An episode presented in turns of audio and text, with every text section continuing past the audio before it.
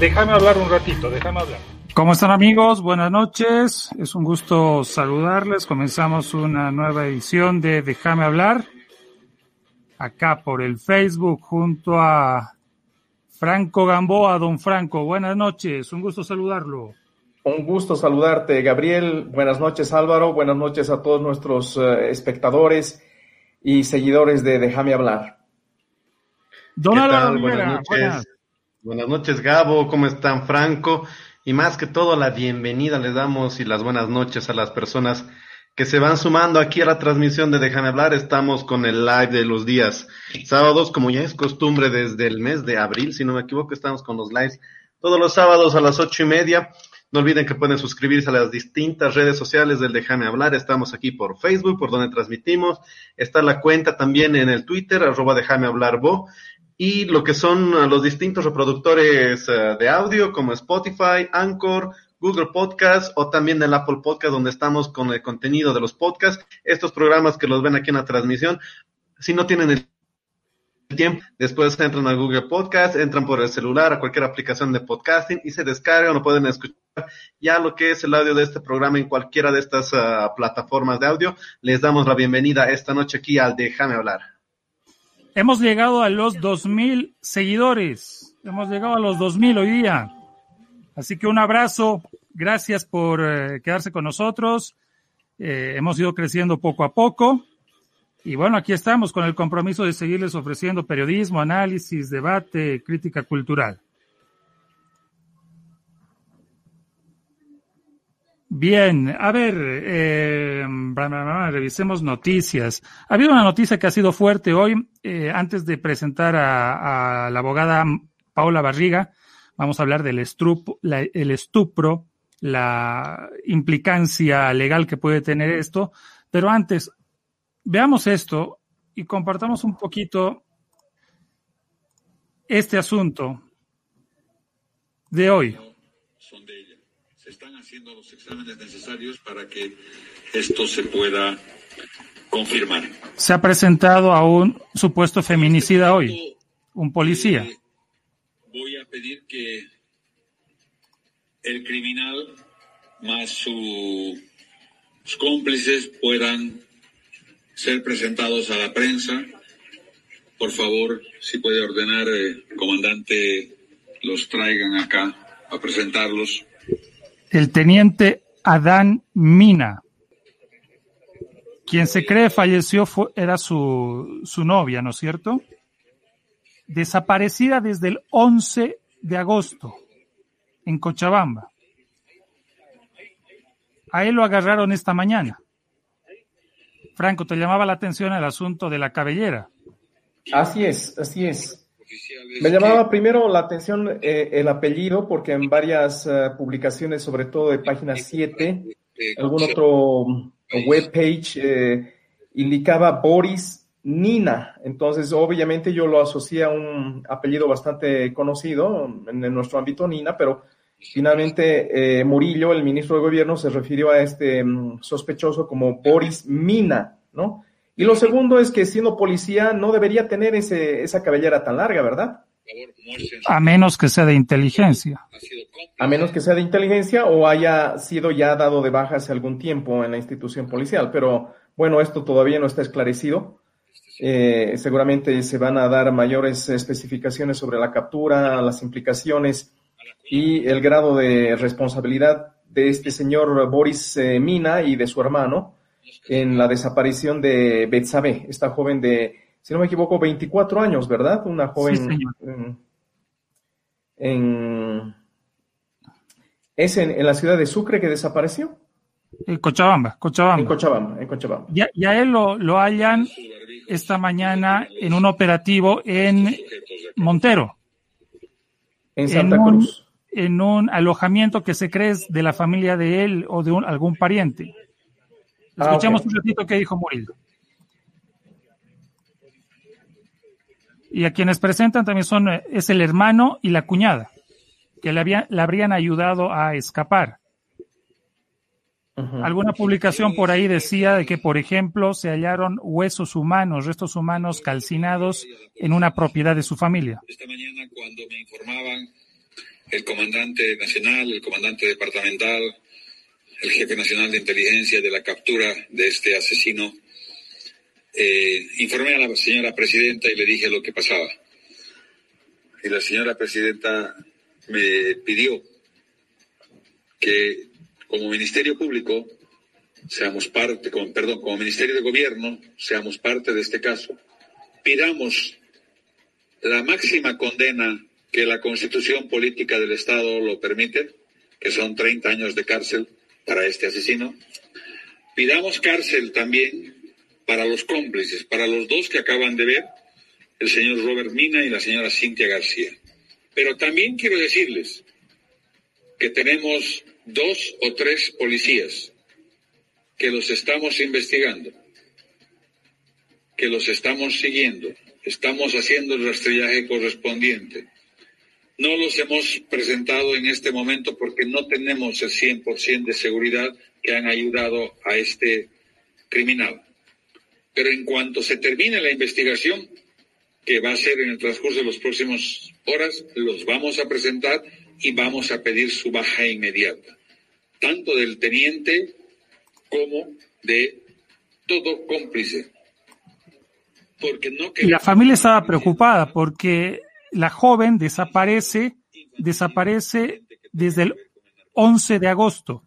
Desaparece desde el 11 de agosto y este hombre también.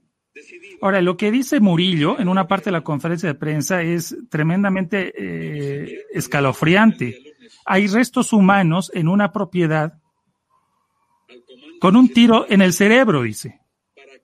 Con un tiro en el cerebro y con rasgos y rastros de habérsela quemado.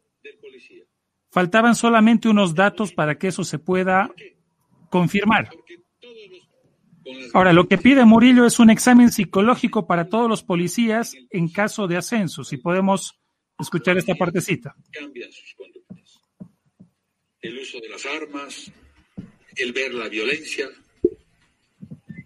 cambia conductas de algunos policías. Y esos lunares son los que terminan siendo violentos en sus familias, terminan siendo violentos con sus hijos y terminan siendo criminales como en este caso estamos presentando. Yo no entiendo cómo es posible, acá les voy a mostrar algo que he recuperado esta mañana y que me duele. Bueno, ahí está Arturo Murillo, el ministro de Gobierno. Eh, don Álvaro Rivera, ¿qué te ha parecido esta noticia? El micrófono, señor Rivera, el micrófono.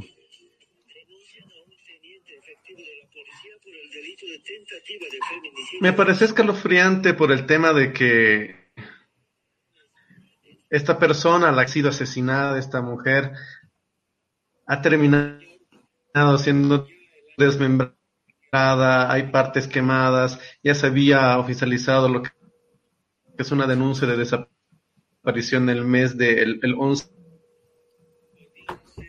lunar, este es un lunar o es una cuenta de ya un rosario de casos que tenemos este año. Este caso, si bien está, se lo está presentando aquí al, asesino, se está haciendo una investigación, está siendo más mediático, es también por la fuerza que ha tomado en su momento la denuncia de desaparición en redes sociales y porque también, bueno, la persona aquí, el asesino, es, un oficial de la policía boliviana. Este es, eh, no, me, no, no, no estoy seguro de la cantidad, pero ya son más de 70 feminicidios en lo que va del 2020 incluso en lo que fue la cuarentena rígida, a lo largo de la cuarentena rígida, cuando no, uno no podía salir de sus viviendas, se, han, se han denunciado, ya hubieron feminicidios también. Este caso se está investigando, se, se ha hecho mucho más mediático y esperemos que no solamente sea este caso, sino también el de la cantidad tan grande que tenemos en este momento. Uno, de asesinatos en el país a, a, mujeres, feminicidios, que ya son más de 70, que suman más de 70, y otro, lo que son las violaciones a niñas y niños que alrededor ya son más, creo que de 200 que se han denunciado, también en lo que va de este año. Estos casos se están multiplicando y, oye, es realmente doloroso, la verdad. No tengo mucho que expresar porque realmente duele tener esa cantidad de crímenes a mujeres, a niños, a niñas, y este es, eh, como te digo, este es un ejemplo, es uno del que se está investigando y se tiene aquí un aprendido. no sabemos si los demás también se vayan a resolver. Bien, eh, esta persona tenía ya antecedentes de intento de feminicidio el año pasado. ¿A la misma víctima? ¿A la víctima o a otras personas? No, no, no, se precisa, pero es posiblemente que sea ella y la dejaron, lo dejaron estar. Simplemente dijeron que se vaya y, no pasaba nada. ¿No? Bueno, si es así, claro, hay muchos implicados, ¿no? Y claro, se actuó con demasiada tardanza hasta que la sangre llegó al río, se cometió este abominable crimen. Pero también lo que me llama la atención es que de hecho ya lo han sindicado y lo ha acusado el ministro de Gobierno como el asesino, ¿no? Cuando todavía ni siquiera se han iniciado las investigaciones del caso, ¿no? Eh, en materia penal, por supuesto, debería manejarse todavía la figura de sospechoso, el principal, el más importante, junto con otros, pero prácticamente ante los medios se lo ha ya tipificado como el asesino. Bueno, es, eh, es lamentable. vamos a dejar de mostrar las imágenes. Bueno, lo que pasa es que esto me hace recuerdo al caso Guaycho, Analí Guaycho, hace como 10 años, ¿no? Exacto. Con ese tan, tan sospechoso cadáver que se, que se encontró por ahí. Eh, han habido publicaciones de que Clavijo estaba libre. Eh, bueno. Nunca se esclareció eso tampoco, ¿no?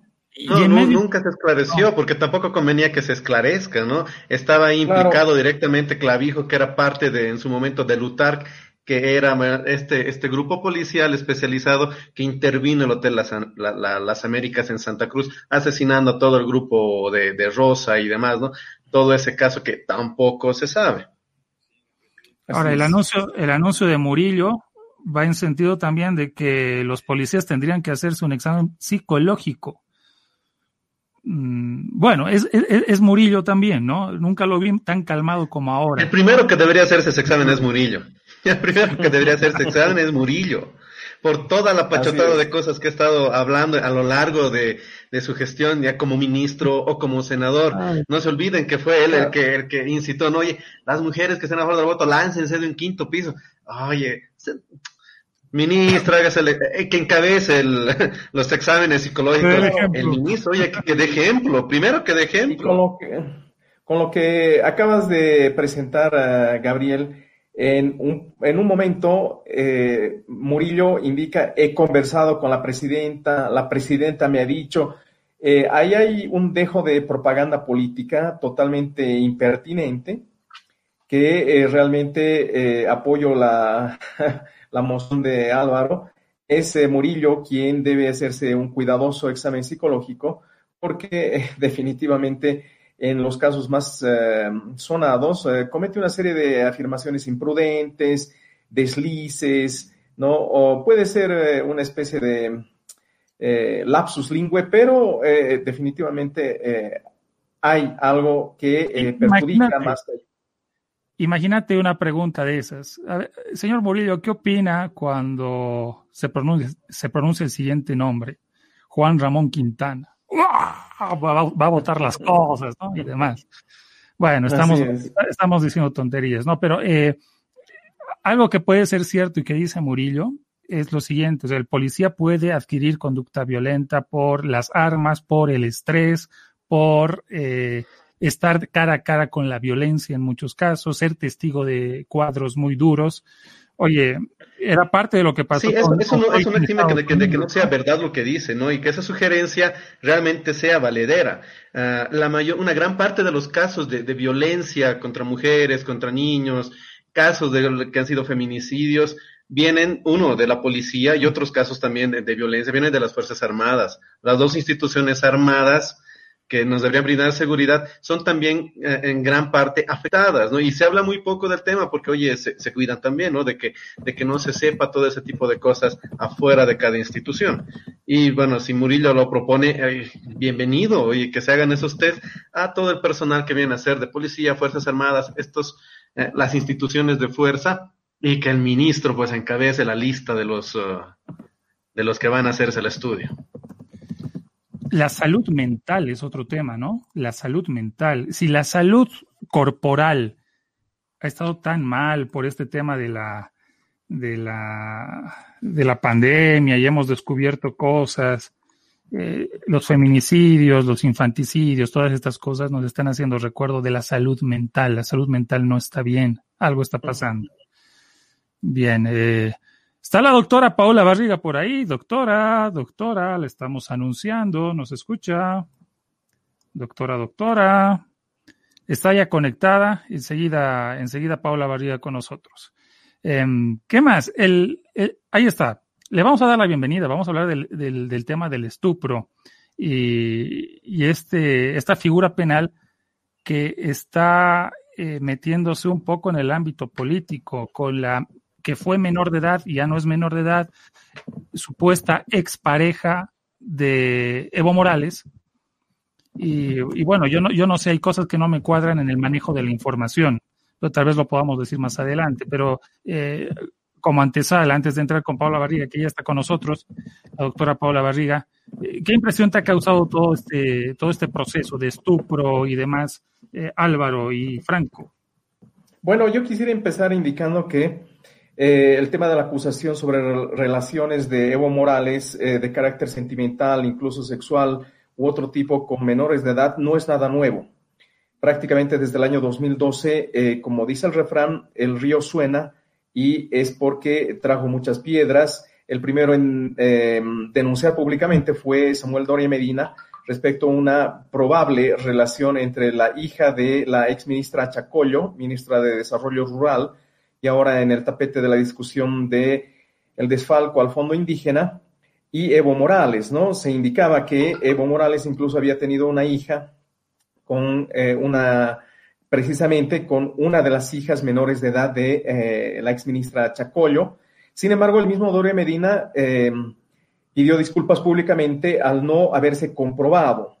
Otro escenario mentado y bastante explotado por los medios de comunicación en el sensacionalismo del día fue el caso de eh, Gabriela Zapata, que se encuentra detenida en el penal de mujeres aquí en Miraflores y donde al parecer también la relación eh, reconocida plenamente, obviamente, por Evo Morales, había comenzado cuando ella todavía era de las, de las juventudes del más eh, de la generación Evo a los 17 años. Sin duda, esto evolucionó, al parecer incluso procrearon un hijo, bueno, está todo un, un, absurdo escándalo no esclarecido al día de hoy, pero donde se notaba un, uh, clima de influencias, eh, que finalmente eh, mostraron cómo Gabriela Zapata eh, terminó siendo gerente de una empresa china, CAMSE, que, eh, que logró contratos con el Estado por más de 500 millones de dólares, ¿no? Entonces, esto sigue rodando, ¿no? La bola de nieve hasta terminar con este nuevo caso. Excelente síntesis, solamente una corrección, no era la generación Evo, era el grupo Che Guevara. Ah, Che Guevara, exactamente, tienes toda la razón. Bienvenida a la doctora Paola Barriga. Paola Barriga, doctora Paola Barriga, vamos a darle la bienvenida. ¿Cómo está? Muy buenas noches. Gracias por estar con Déjame hablar. Bienvenida a este espacio en redes sociales. Muy amables, muchas gracias. Gracias por la invitación. Yo muy honrada de compartir con ustedes. Gracias. Buenas noches. Bienvenida. Doctora, apelamos a su experiencia. Eh, explíquenos, por favor, ¿qué implica la figura penal del estupro? ¿Qué es el estupro? ¿Y en qué casos es procesable o no procesable? Adelante.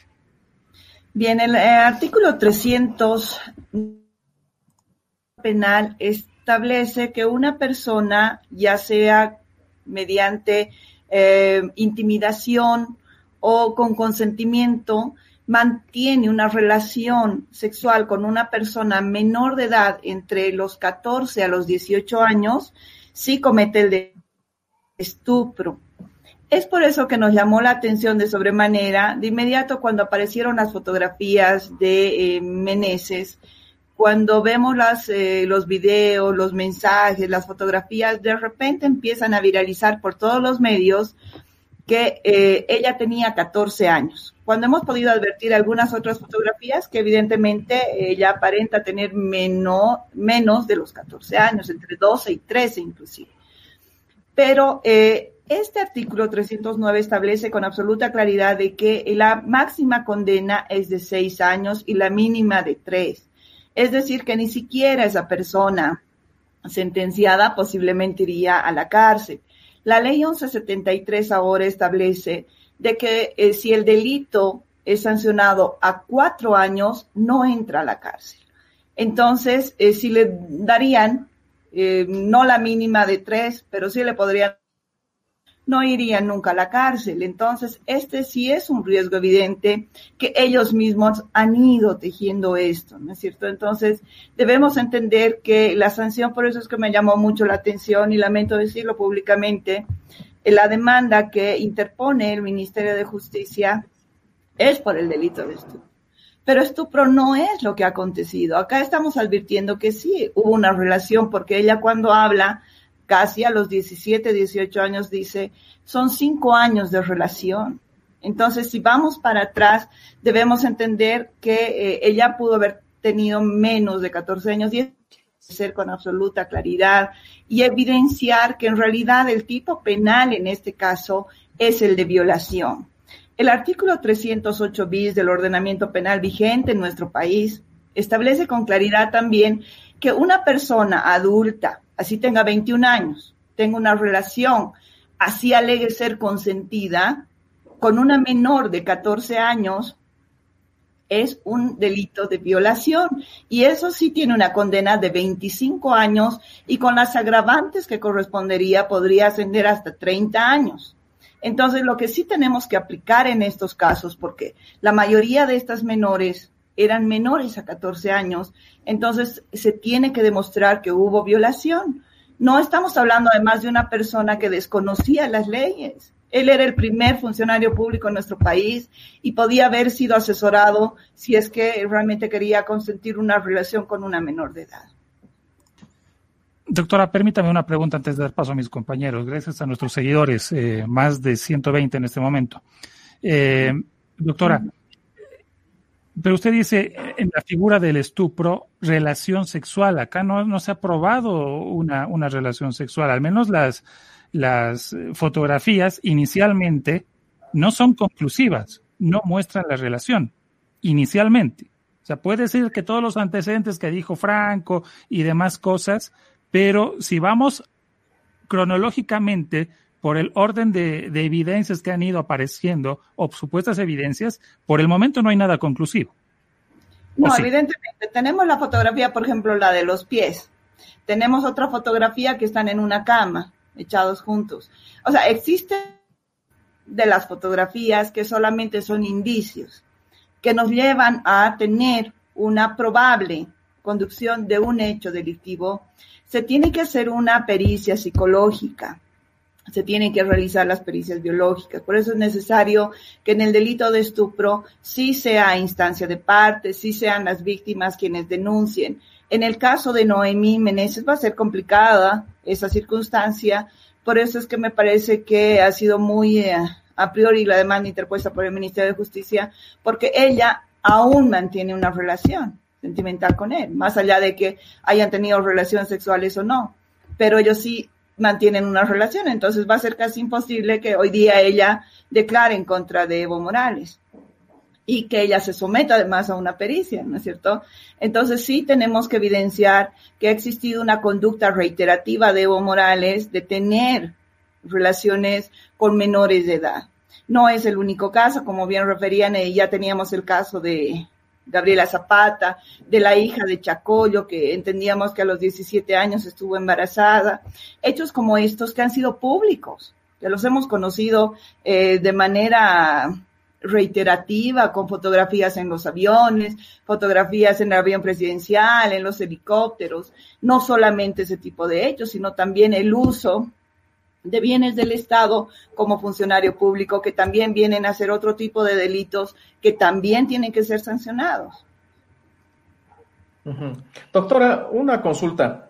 Eh, el ex eh, presidente de la Cámara de Diputados y también ex senador, bueno, ministro de Justicia, eh, Luis Vázquez Villamor, indicaba que la demanda interpuesta por el mm, viceministerio de Transparencia en el caso actual cae en saco roto en la medida en que eh, no podrían actuar de oficio si no hay eh, específicamente una denuncia de parte de la familia.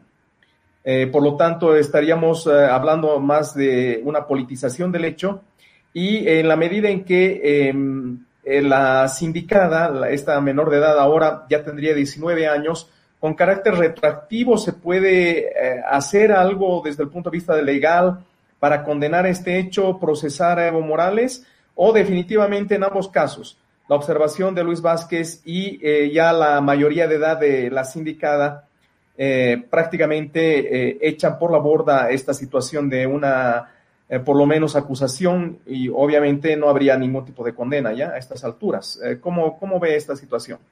Son dos elementos.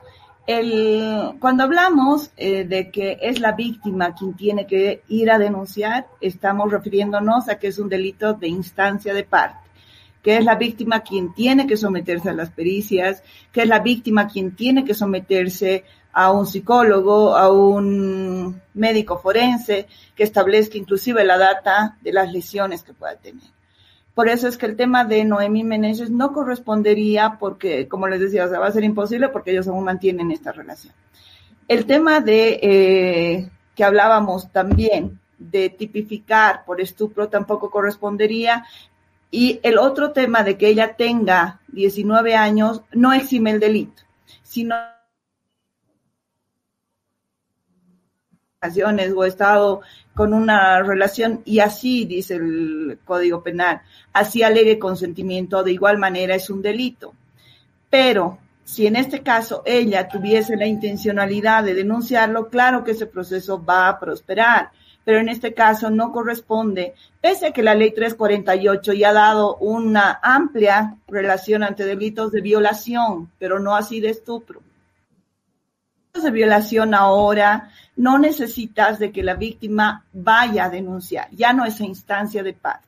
Ya hoy día pueden denunciar las vecinas, ya puede denunciar cualquier ciudadano civil que conozca un hecho como este, o los padres o los hermanos, o hemos visto hace poco, habían eh, inclusive denuncias por parte de, de, diputadas, senadores en determinados casos, porque ya no es instancia de parte del delito de violación, pero el de estupro sí es entonces, sí o sí necesitaríamos la comparecencia de Meneses, que va a ser hoy día imposible. Y yo estoy segura que ese caso no va a prosperar, porque además no solamente hacen una demanda por estupro, sino por trata. Cuando estamos evidenciando que Evo Morales no la ha vendido a Meneses. O sea, él ha usado. Si es que hablamos en otros términos, no es un tema de trata de personas. Ahora, es complicado también, escuchaba en la entrevista que le hicieron a, María Galindo, Pomacuzzi Jimena Antelo, que ella decía que iba a ser muy complicado que otras víctimas puedan llegar a hacer la denuncia por el mismo caso debido a cómo se ha procedido en, este caso particular de, de, esta muchacha apellidada Meneses, ¿no?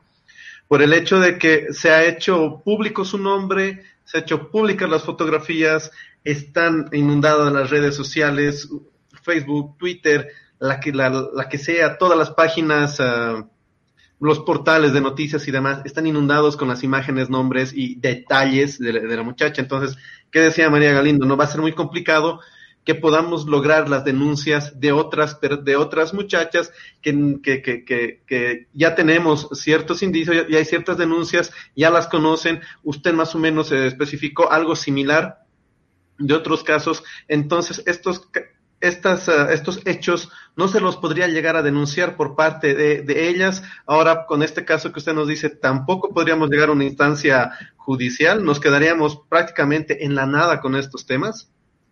No, eh, sí se está haciendo ahora un trabajo muy minucioso porque tenemos a una mamá, a una mamá valiente que ha decidido levantar su voz y denunciar lo que ha acontecido y lo que ella ha vivido con su hija menor de edad.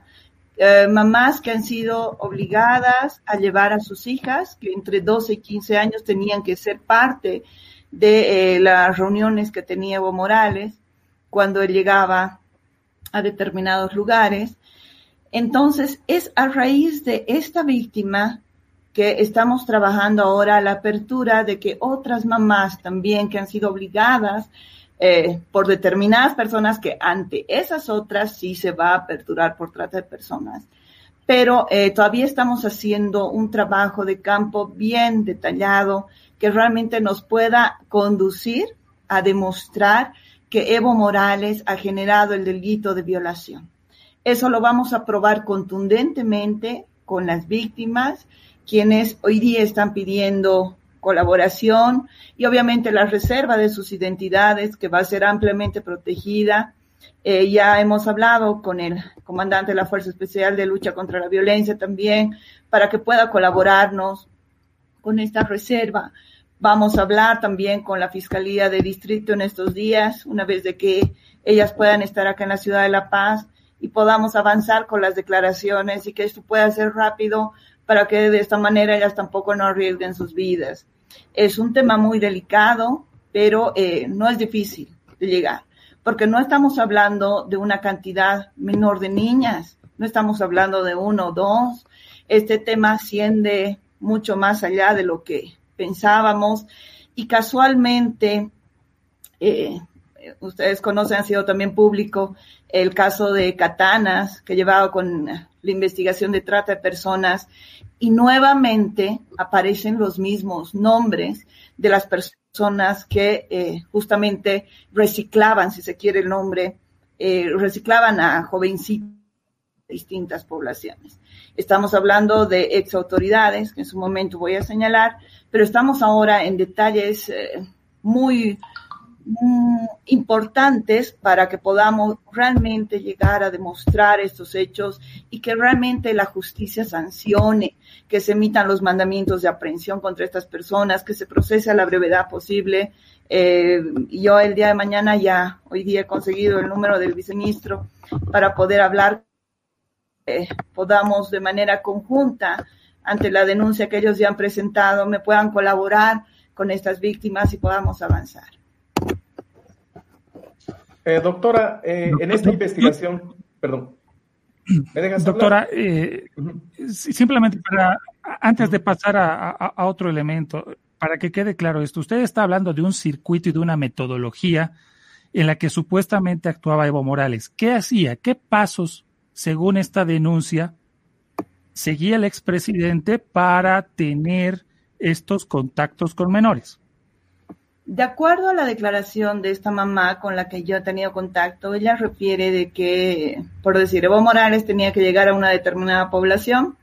Entonces, ese día que él llegaba, las mamás que tenían hijas entre 12 y 15 años tenían que llevarlas a las jovencitas hasta esta reunión y dejarlas y si era posible dejarlas hasta el día siguiente, que era lo que eh, se hacía normal y rutinario. Entonces, este hecho hace de que eh, él además las tenga que escoger. O sea, él no se quedaba con, con todas las jovencitas que. ¿Dejarlas para qué? ¿Dejarlas a qué? ¿Dejarlas a dormir con él? ¿Dejarlas en el lugar? Dejarlas a dormir con él. Dejarlas a dormir con él y ellas tenían que consentir y llama la atención porque estamos viendo en estos últimos días cuando venían y denunciaban, por ejemplo, que les obligaban a pagar 200 bolivianos por salir a una marcha, por salir a un bloqueo. Era igual. Para ellas era una sanción muy alta el hecho de no llevar a sus hijas para que ellas estén esa noche que llegaba eh, Evo Morales hasta estos lugares. Entonces, esas declaraciones ese momento de poder hablar con estas víctimas y poder encontrar eh, lo que ellas han vivido, porque no nos olvidemos que inclusive la CIDH ha establecido que un delito de violación es un delito, es un delito que no tiene una reparación y se convierte en un delito de lesa humanidad. Entendemos que muchas de ellas eh, que han se, se les ha generado un embarazo o en algunos otros casos, ella me decía, eh, les han dado cargos, les han regalado a una, le habían regalado mil dólares, a otra hasta hoy día tienen cargos públicos, etcétera. O sea, las han ido beneficiando, si se quieren, determinados casos, y que claro, nunca van a denunciar, pero sí han sido sometidas a este tipo de vejámenes, este tipo de violación por parte de Evo Morales. Entonces, eh, se ha hecho eh, como que si fuese algo normal para ellas el tener que entregarlas. Algunas de ellas dice que inclusive tenían que salir de esas poblaciones el día que más o menos sabían que llegaría este sujeto, tenían que escapar de esas poblaciones por algún pretexto para no tener que entregar a sus hijas. Entonces, Eh, son relatos que realmente cada día que, que los sigo escuchando y me siguen mandando información es sorprendente. Hemos tenido también en las mismas redes, hace poco, siete certificados de nacimiento de los hijos de Evo Morales con menores de edad. Ahora, dentro, y voy a pedirle al viceministro pueda colaborarme con esta denuncia que ya Tiene siete hijos, supuestamente. Con siete certificados de nacimiento de estos bebés, ahora con requerimiento fiscal, tienen que demostrarse con eh, si además, ¿no? O sea, primero vamos a irnos entendiendo de que solamente son evidencias, vamos a generar la prueba objetiva para que se investiguen, para que esas mamás que entendemos que hoy día deben estar muy amenazadas, en las mismas poblaciones sabemos que las están amenazando y les están impidiendo el poder generar estas denuncias, sabemos lo que está pasando y que eso también lo sepan ellos, pero vamos a llegar a lograr que se investigue correctamente este caso y que no queden en impunidad. Hmm. Sobre ese punto precisamente, doctora, entonces estamos hablando de una red verdaderamente de trata y tráfico. Hace un momento usted decía que no se trataba de trata, pero en el fondo ese es eh, prácticamente un, circuito delincuencial de trata y tráfico de menores de edad. Delitos sexuales, eh, no solo el problema del código penal respecto al, estupro, sino al mismo tiempo eh, la, la, ley de trata y tráfico que tipifica claramente este tipo de reclutamiento contra la voluntad de algunas personas para eh, trabajo forzado o eh, actividad sexual. Entonces, eh, aquí lo que usted está diciendo es que Evo Morales había tendido o un circuito político alrededor de él habría tendido precisamente esta red de tráfico de, de personas de menores de edad y obviamente en medio cierta eh, aquiescencia para dar cargos públicos, em, cierto dinero. Eh, ¿Cómo entonces tenemos que entender esto? Yo entiendo que es eh, definitivamente una eh, red delincuencial de trata y tráfico de menores de edad. evidentemente existe un delito de trata, pero no lo podemos direccionar a él, porque no era él el que las vendía no era él el que generaba eh, la trata de personas, era a él a quien ya le entregaban a estas jovencitas. Ese reclutamiento, esa, ese trabajo sucio que se realizaba, eh, era realizado por dirigentes, por exministras, que ya tengo el nombre y por eso les digo, a mí me llama mucho la atención severamente, porque en el caso de Katana, he escuchado esos dos nombres y hace tres semanas, cuatro semanas atrás, recién se dictó sentencia a dos policías en el caso de Katanas, justamente por trata. Y estos dos policías eran administradores de la, del enocinio más grande en Santa Cruz. Y ellos, el momento que se acogen al, al procedimiento abreviado, dicen nosotros trabajábamos directamente y pues eh, hay que decirlo, no con nombre y apellido algunos medios en su momento, pero llama la atención que hoy día llega el dato que reiterativamente estamos hablando de las mismas exautoridades. Entonces, si estas personas, como han hablado los, eh, los policías, al momento de acogerse a un procedimiento abreviado en un caso de trata de personas, y hoy día con estas víctimas nuevamente saltan estos nombres, se corrobora plenamente que sí, evidentemente ha existido trata. Pero el delito de trata lo tenemos que adecuar y tipificar a quienes realmente han realizado ese reciclaje, a quienes compraban esas jovencitas con favoritismos, con beneficios, con dinero, con amenazas, han generado un delito de trata. Pero ya le entregaban limpia la tarea a Evo Morales para que simplemente las utilicen, ¿no? Entonces serán quienes lo vinculen a Evo Morales. Una, última consulta. El caso de Catanas, que prácticamente al día de hoy ha desaparecido ese club nocturno, el caso de Catanas, eh, usted indica que hay ex autoridades del gobierno de Evo Morales o de otros gobiernos, porque Catanas ha estado eh, en relación con otros gobiernos prácticamente desde el año 2000, ¿no? se cierra evidentemente en, la gestión de Evo Morales o se clausura ese, ese club nocturno o prostíbulo. Y eh, bueno, eh, esto tampoco es nada nuevo respecto a la relación entre políticos, gobiernos y este desaparecido eh, lenocinio.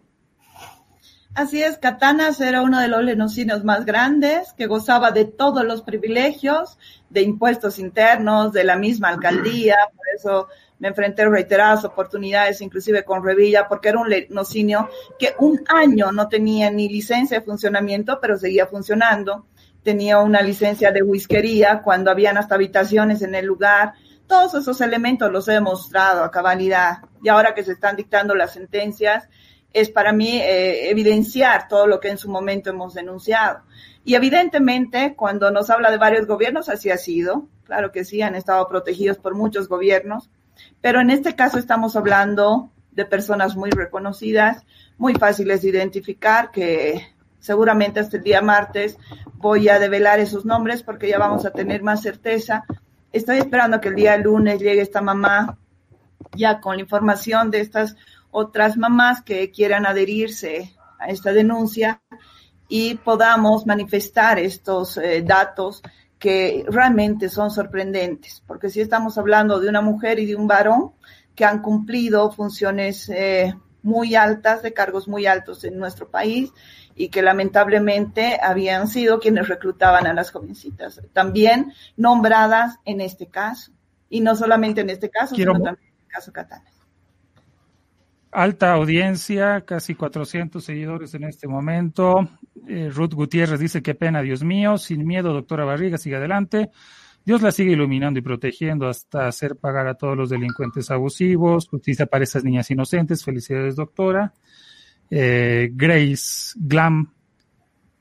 Nuestro país está de manos de una mafia organizada, dice. Patricia Morales, carita de asombro. Raúl Oblitas, justicia para las víctimas. A ver, vamos a ver lo siguiente para rememorar. Y aquí no se trata de hacer leña del, árbol, caído, son indicios, así como usted dice que hay, que hay víctimas, doctora. Bueno, la experiencia en el periodismo o en el derecho también nos puede enseñar a que muchas veces las víctimas se dan la vuelta, ¿no? Los denunciantes se dan la vuelta, se retractan, aparece un certificado de nacimiento, luego desaparece o se anula por arte de magia. Hay casos y elementos del caso Zapata que a veces no, no funcionan. A ver, eh, se pueden repetir y realmente no funcionan. A ver, veamos esto. Les comparto. Y cuento un tema tal vez personal. Una chica me llama Hola Evo, te felicito, mira, el mejor presidente de la historia de Bolivia, dice. Sí, ¿cómo te llamas y tal? Sí, conozco a sus papás. Y Evo, yo quiero tener un hijo para vos. ¿Qué? Le digo, no, te voy a molestar, no te voy a pedir nada. ¿Por qué? Le digo, quiero tener hijo para el mejor presidente de Bolivia. Ni lo conozco. No, hablo de una familia, conozco la familia qué interesante, qué aventura será, recuerdo será. Eso pasó ese año que la parada militar se ha realizado en Trinidad. Voy a volver a repetir, por favor, una vez más. Cuento alguna, un tema tal vez personal. Una chica me llama. Hola Evo, te felicito, mira, el mejor presidente de la historia de Bolivia, dice.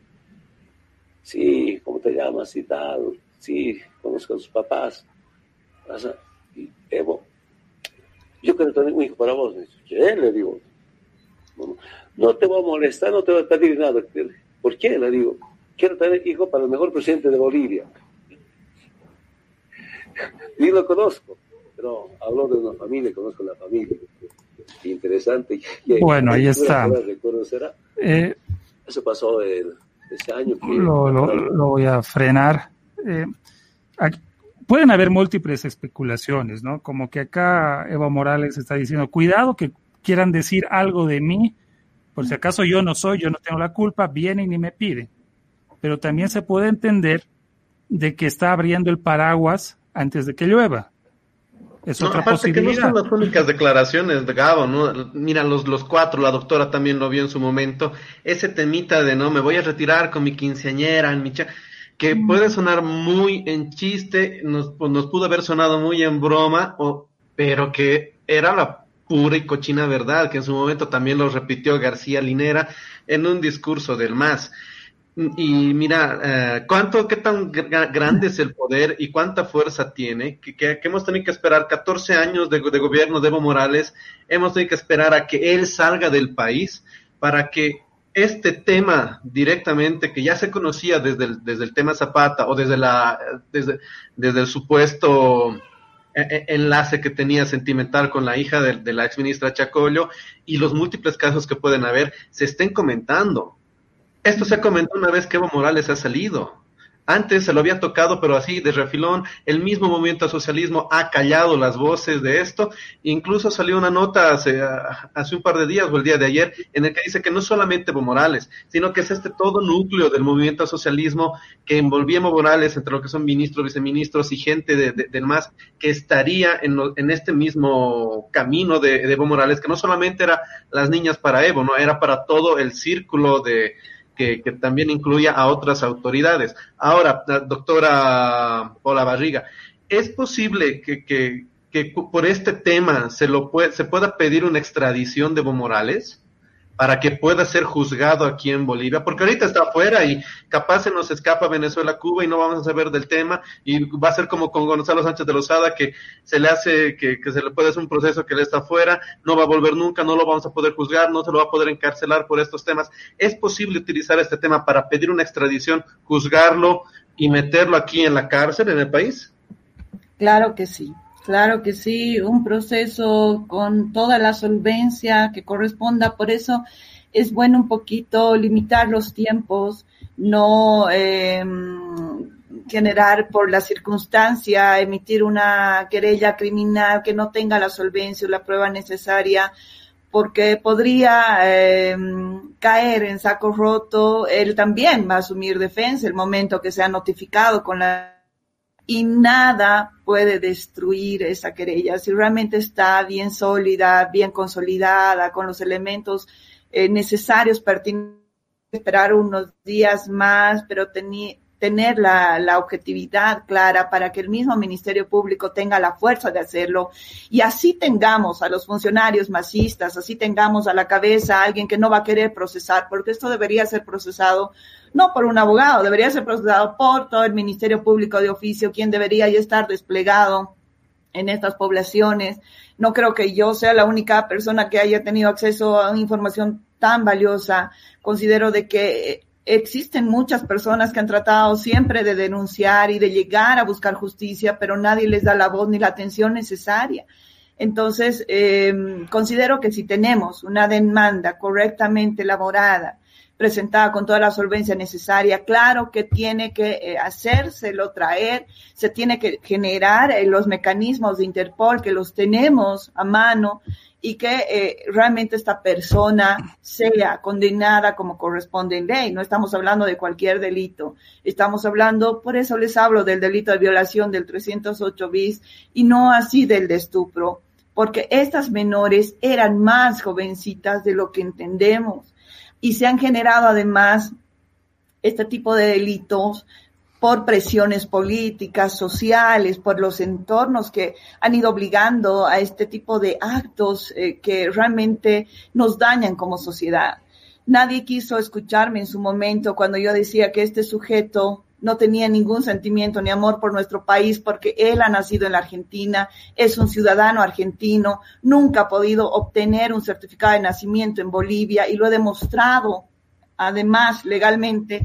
Por eso es que hasta ha cambiado la constitución política del Estado para que un ciudadano boliviano pueda ser simplemente nacionalizado para ser candidato a la presidencia. ¿Por qué era solo nacionalizado? Y esto ayudó Oscar Ortiz. Yo sé que son otros temas, pero todos estos elementos han ido coadyuvando a que hoy día tengamos a un expresidente argentino, no boliviano, que se haya burlado de nuestra sociedad, de nuestras niñas, de nuestra juventud y que no debe quedar en impunidad. No vamos a permitir que esto quede suelto, de que este sujeto por los delitos que haya cometido no vaya a la cárcel. Si no lo han procesado por los otros delitos que en realidad pesan en su contra, este delito sí tiene que ser altamente sancionado como corresponde. Por eso es que ningún elemento puede escaparse a una querella que solvente en su contra para que posteriormente pidamos que él pueda ser traído hasta nuestro país y pueda pagar por sus culpas y por el daño ocasionado a nuestras niñas. Franco. Sí, bueno, eh, doctora, una consulta de carácter procedimental. Eh, se va a convocar, por supuesto, en medio de la investigación a eh, probables cómplices. acabamos de ver un video donde Andrónico Gutiérrez, candidato a, senador, el candidato a la presidencia actual del MAS, Luis Arce, exministro, están pavoneándose prácticamente en distintas fotos y en un evento deportivo. Eh, estos señores eh, tendrían algún grado de responsabilidad en esta eh, dinámica muy lamentable entre personas involucradas a estas redes despreciables para conseguir menores de edad, etcétera. en este caso, estaríamos hablando también de la invalidación de las candidaturas de este señor Rodríguez en el caso de su candidatura a senador y de Luis Arce en el caso de su candidatura a la presidencia porque el Tribunal Supremo Electoral está entre tumbos y tropiezos eh, porque eh, no se anima también, por supuesto, a emitir un juicio de carácter legal sobre la, eh, bueno, la candidatura cuestionable de estos individuos. ¿Cómo usted ve desde el punto de vista estrictamente legal? En todo delito siempre existen autores, cómplices y encubridores. En este caso no es la excepción también se tiene que prevalecer el orden de los delitos y estas personas también tienen que ser convocadas y sancionadas penalmente en el grado de autoría de los delitos cometidos. No nos van a decir de que Arce no se ha dado cuenta que Meneses era menor de edad. Andrónico no nos van a, no nos van a poder explicar que no se han dado cuenta de la diferencia de edad abismal que existía y no es que eh, pretendemos eh, tapar el sol con un dedo. Acá es muy sencillo poder advertir este tipo de actos que van contra la moral y contra las buenas costumbres de una sociedad. Tenemos que trabajar en aquello, pero eh, las sanciones tienen que ir correspondientemente como establece el ordenamiento penal, como les decía, entre autores, cómplices y encubridores, quienes tienen que ser debidamente sancionados en este caso. Doctora, en su juicio y desde su perspectiva, ¿se están llevando bien las cosas en la opinión pública y en el marco legal? ¿No va a ser negativo para hallar la verdad el de que las cosas estén saliendo a cuentagotas, primero con el caso Meneses, ahora usted ha abierto una nueva compuerta. ¿Qué pasa si el mostrar las cosas a cuentagotas no lleva nada más a, caldear el ánimo político y después de que pasen las elecciones no lleguemos a ningún lado, como no ha llegado a ningún lado quizás la denuncia del fraude o la denuncia del golpe o la administración de bienes públicos en los anteriores 14 años, como no han llegado a ningún lado lo de los respiradores. ¿Qué se está haciendo mal ¿Qué debería cambiar en el proceso de investigación y en el manejo de la opinión pública sobre estas supuestas denuncias de estupro y ahora de violación, como usted dice? Bueno, lamentablemente em, la dinámica dentro de un proceso penal no es eh, rápida. Lamentablemente nuestra justicia no es justicia, nunca actúa de manera pronta, oportuna, objetiva, como debería hacerlo. Sin embargo, entendemos que en este momento, más bien, es el momento em, importante de poder realizar una denuncia y hacerla inclusive pública. ¿Por qué? Porque nos encontramos en este momento y en esta circunstancia que el mismo Ministerio Público podría, al ser em, altamente evidenciable todos estos hechos, eh, generar algún tipo de celeridad pese a que estamos en una pandemia, existe una sola ventanilla en la Fiscalía de admisión de demandas, filas íntegras de todo un día para poder presentar un memorial, pero ante toda esta dificultad que se tiene, quizás este sea el momento propicio para que las jovencitas que han sido víctimas puedan encontrar una justicia pronta, que si bien han esperado años, esto no concluya con simplemente resignarse a vivir lo que tendrían que vivir, que quizás eh, con esta sanción ellas también puedan sentir que se hizo justicia por ellas y se pueda trabajar de manera correcta. Esperemos que este andamiaje que es tan pesado por parte del Ministerio Público en este tipo de casos pueda ayudar y coadyuvar en que realmente se tenga celeridad y que eh, sí se pueda dar protección, la protección de vida a estas víctimas. Eh, lo, lo triste de todo esto es que el fiscal general del Estado es del lado de ellos, y eso es obvio, entonces es tan difícil poder procesar algo como esto que quizás sin que lo que nosotros pretendemos es que, por decir, de estas víctimas nadie sepa el nombre de ellas por su vida futura, porque no se las lastime, pero que ni siquiera estas autoridades masistas, quienes han generado todo este daño, conozcan quiénes son ellas para que no se generen tampoco en sus comunidades las represalias a sus familias, porque todavía ellos siguen con el poder. Entonces, todos estos elementos tienen que ser altamente cuidados y pues más allá del tema de elecciones, no elecciones, político, no político, acá se cometieron delitos y esos delitos tienen que ser sancionados como corresponde, sea quien sea gobierno, yo entiendo de que eh, son delitos y tienen que proceder como corresponde. Esperemos que sea así. Estamos haciendo todo para que pues logremos justicia por ella. Sabemos que no se trata de uno o dos casos, son muchos y casos eh, tienen que llegar a la justicia y esta justicia tiene que realmente ser justicia para sancionar como corresponde. Muy bien, doctora Mónica Barriga, muchísimas gracias, gracias por aceptar esta, esta invitación. Eh, ha habido mucha participación, no hemos pasado los comentarios a pie de página que han resultado ofensivos, en especial de nuestro amigo Rader, Rader, Rader no sé qué, que estaba insultando un rato. He tratado de seleccionar alguno más o menos bien elaborado con algún argumento y lo he puesto, ¿sí? Eh, para que quede el, programa debidamente establecido eh, con nuestro amigo Rader, Rader Glam, Rader Blues, algo así. Es este el que dice Viva Evo y, y demás. Pero bueno, pero bueno, ahí, ahí está. Eh, gracias, doctora Paula Barriga ha sido muy fuerte, nos ha hecho transpirar.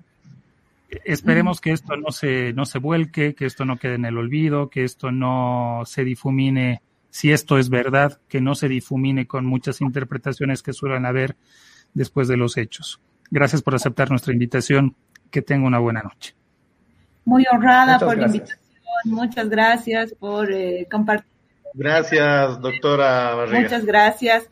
Esperemos eh, pronto tener eh, ya los nombres precisos y pues correcto y que pues nos admitan como corresponde en ley y podamos avanzar más allá de elecciones, más allá de política, eh, que se haga justicia. Gracias a ustedes por su tiempo y además por el espacio. Mil bendiciones a todos. Buenas noches. Buenas noches. Gracias. Uf. Oye, terrible, terrible este caso. Y mira que son candidatos que ya están también en competición electoral. Y, es, el, y hay repercusión de esto. La, punta del iceberg. Sí, hay repercusión de esto.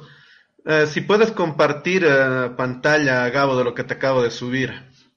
Quiero que lo, que lo vean. Y esta es la consecuencia de, de lo que está sucediendo, ¿no? Organizaciones oh. hablan de sugerir a Evo Morales que se aleje de la campaña del movimiento al socialismo. Hace meses que no existe ninguna reunión entre el presidente del MAS, Gerardo García, y la dirigencia campesina.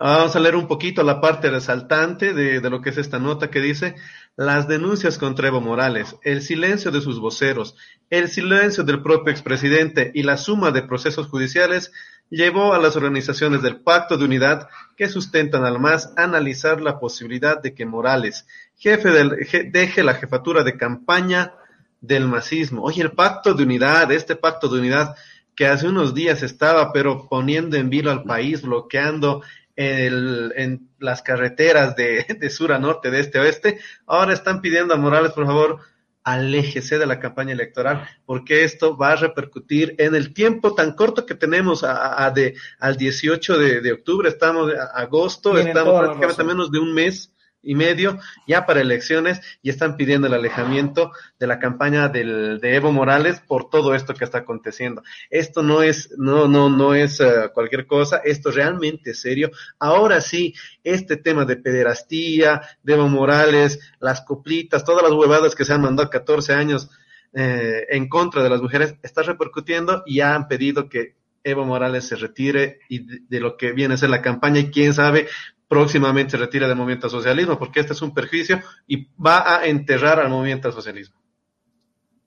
Dos cosas, dos cosas. Una cosa, el caso Zapata es el paradigma de cómo periodísticamente o incluso investigativamente no hay que hacer las cosas. Yo insisto, no hay que sacar cosas a cuentagotas, sino esperar cerrar un círculo de investigación y ¡boom! si quieres, para buscar la contundencia y la irrefutabilidad.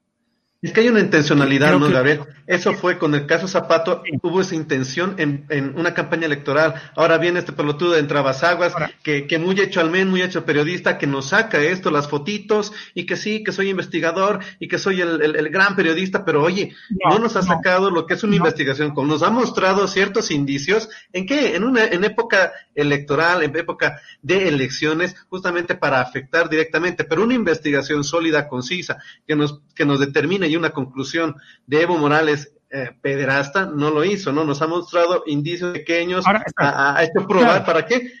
Para, para afectar directamente esto también. Así es. Gracias. Eh, Álvaro Fernández dice, Álvaro, deja hablar. Eh, Ruth, ya, gracias. Voy a cerrar mi micrófono.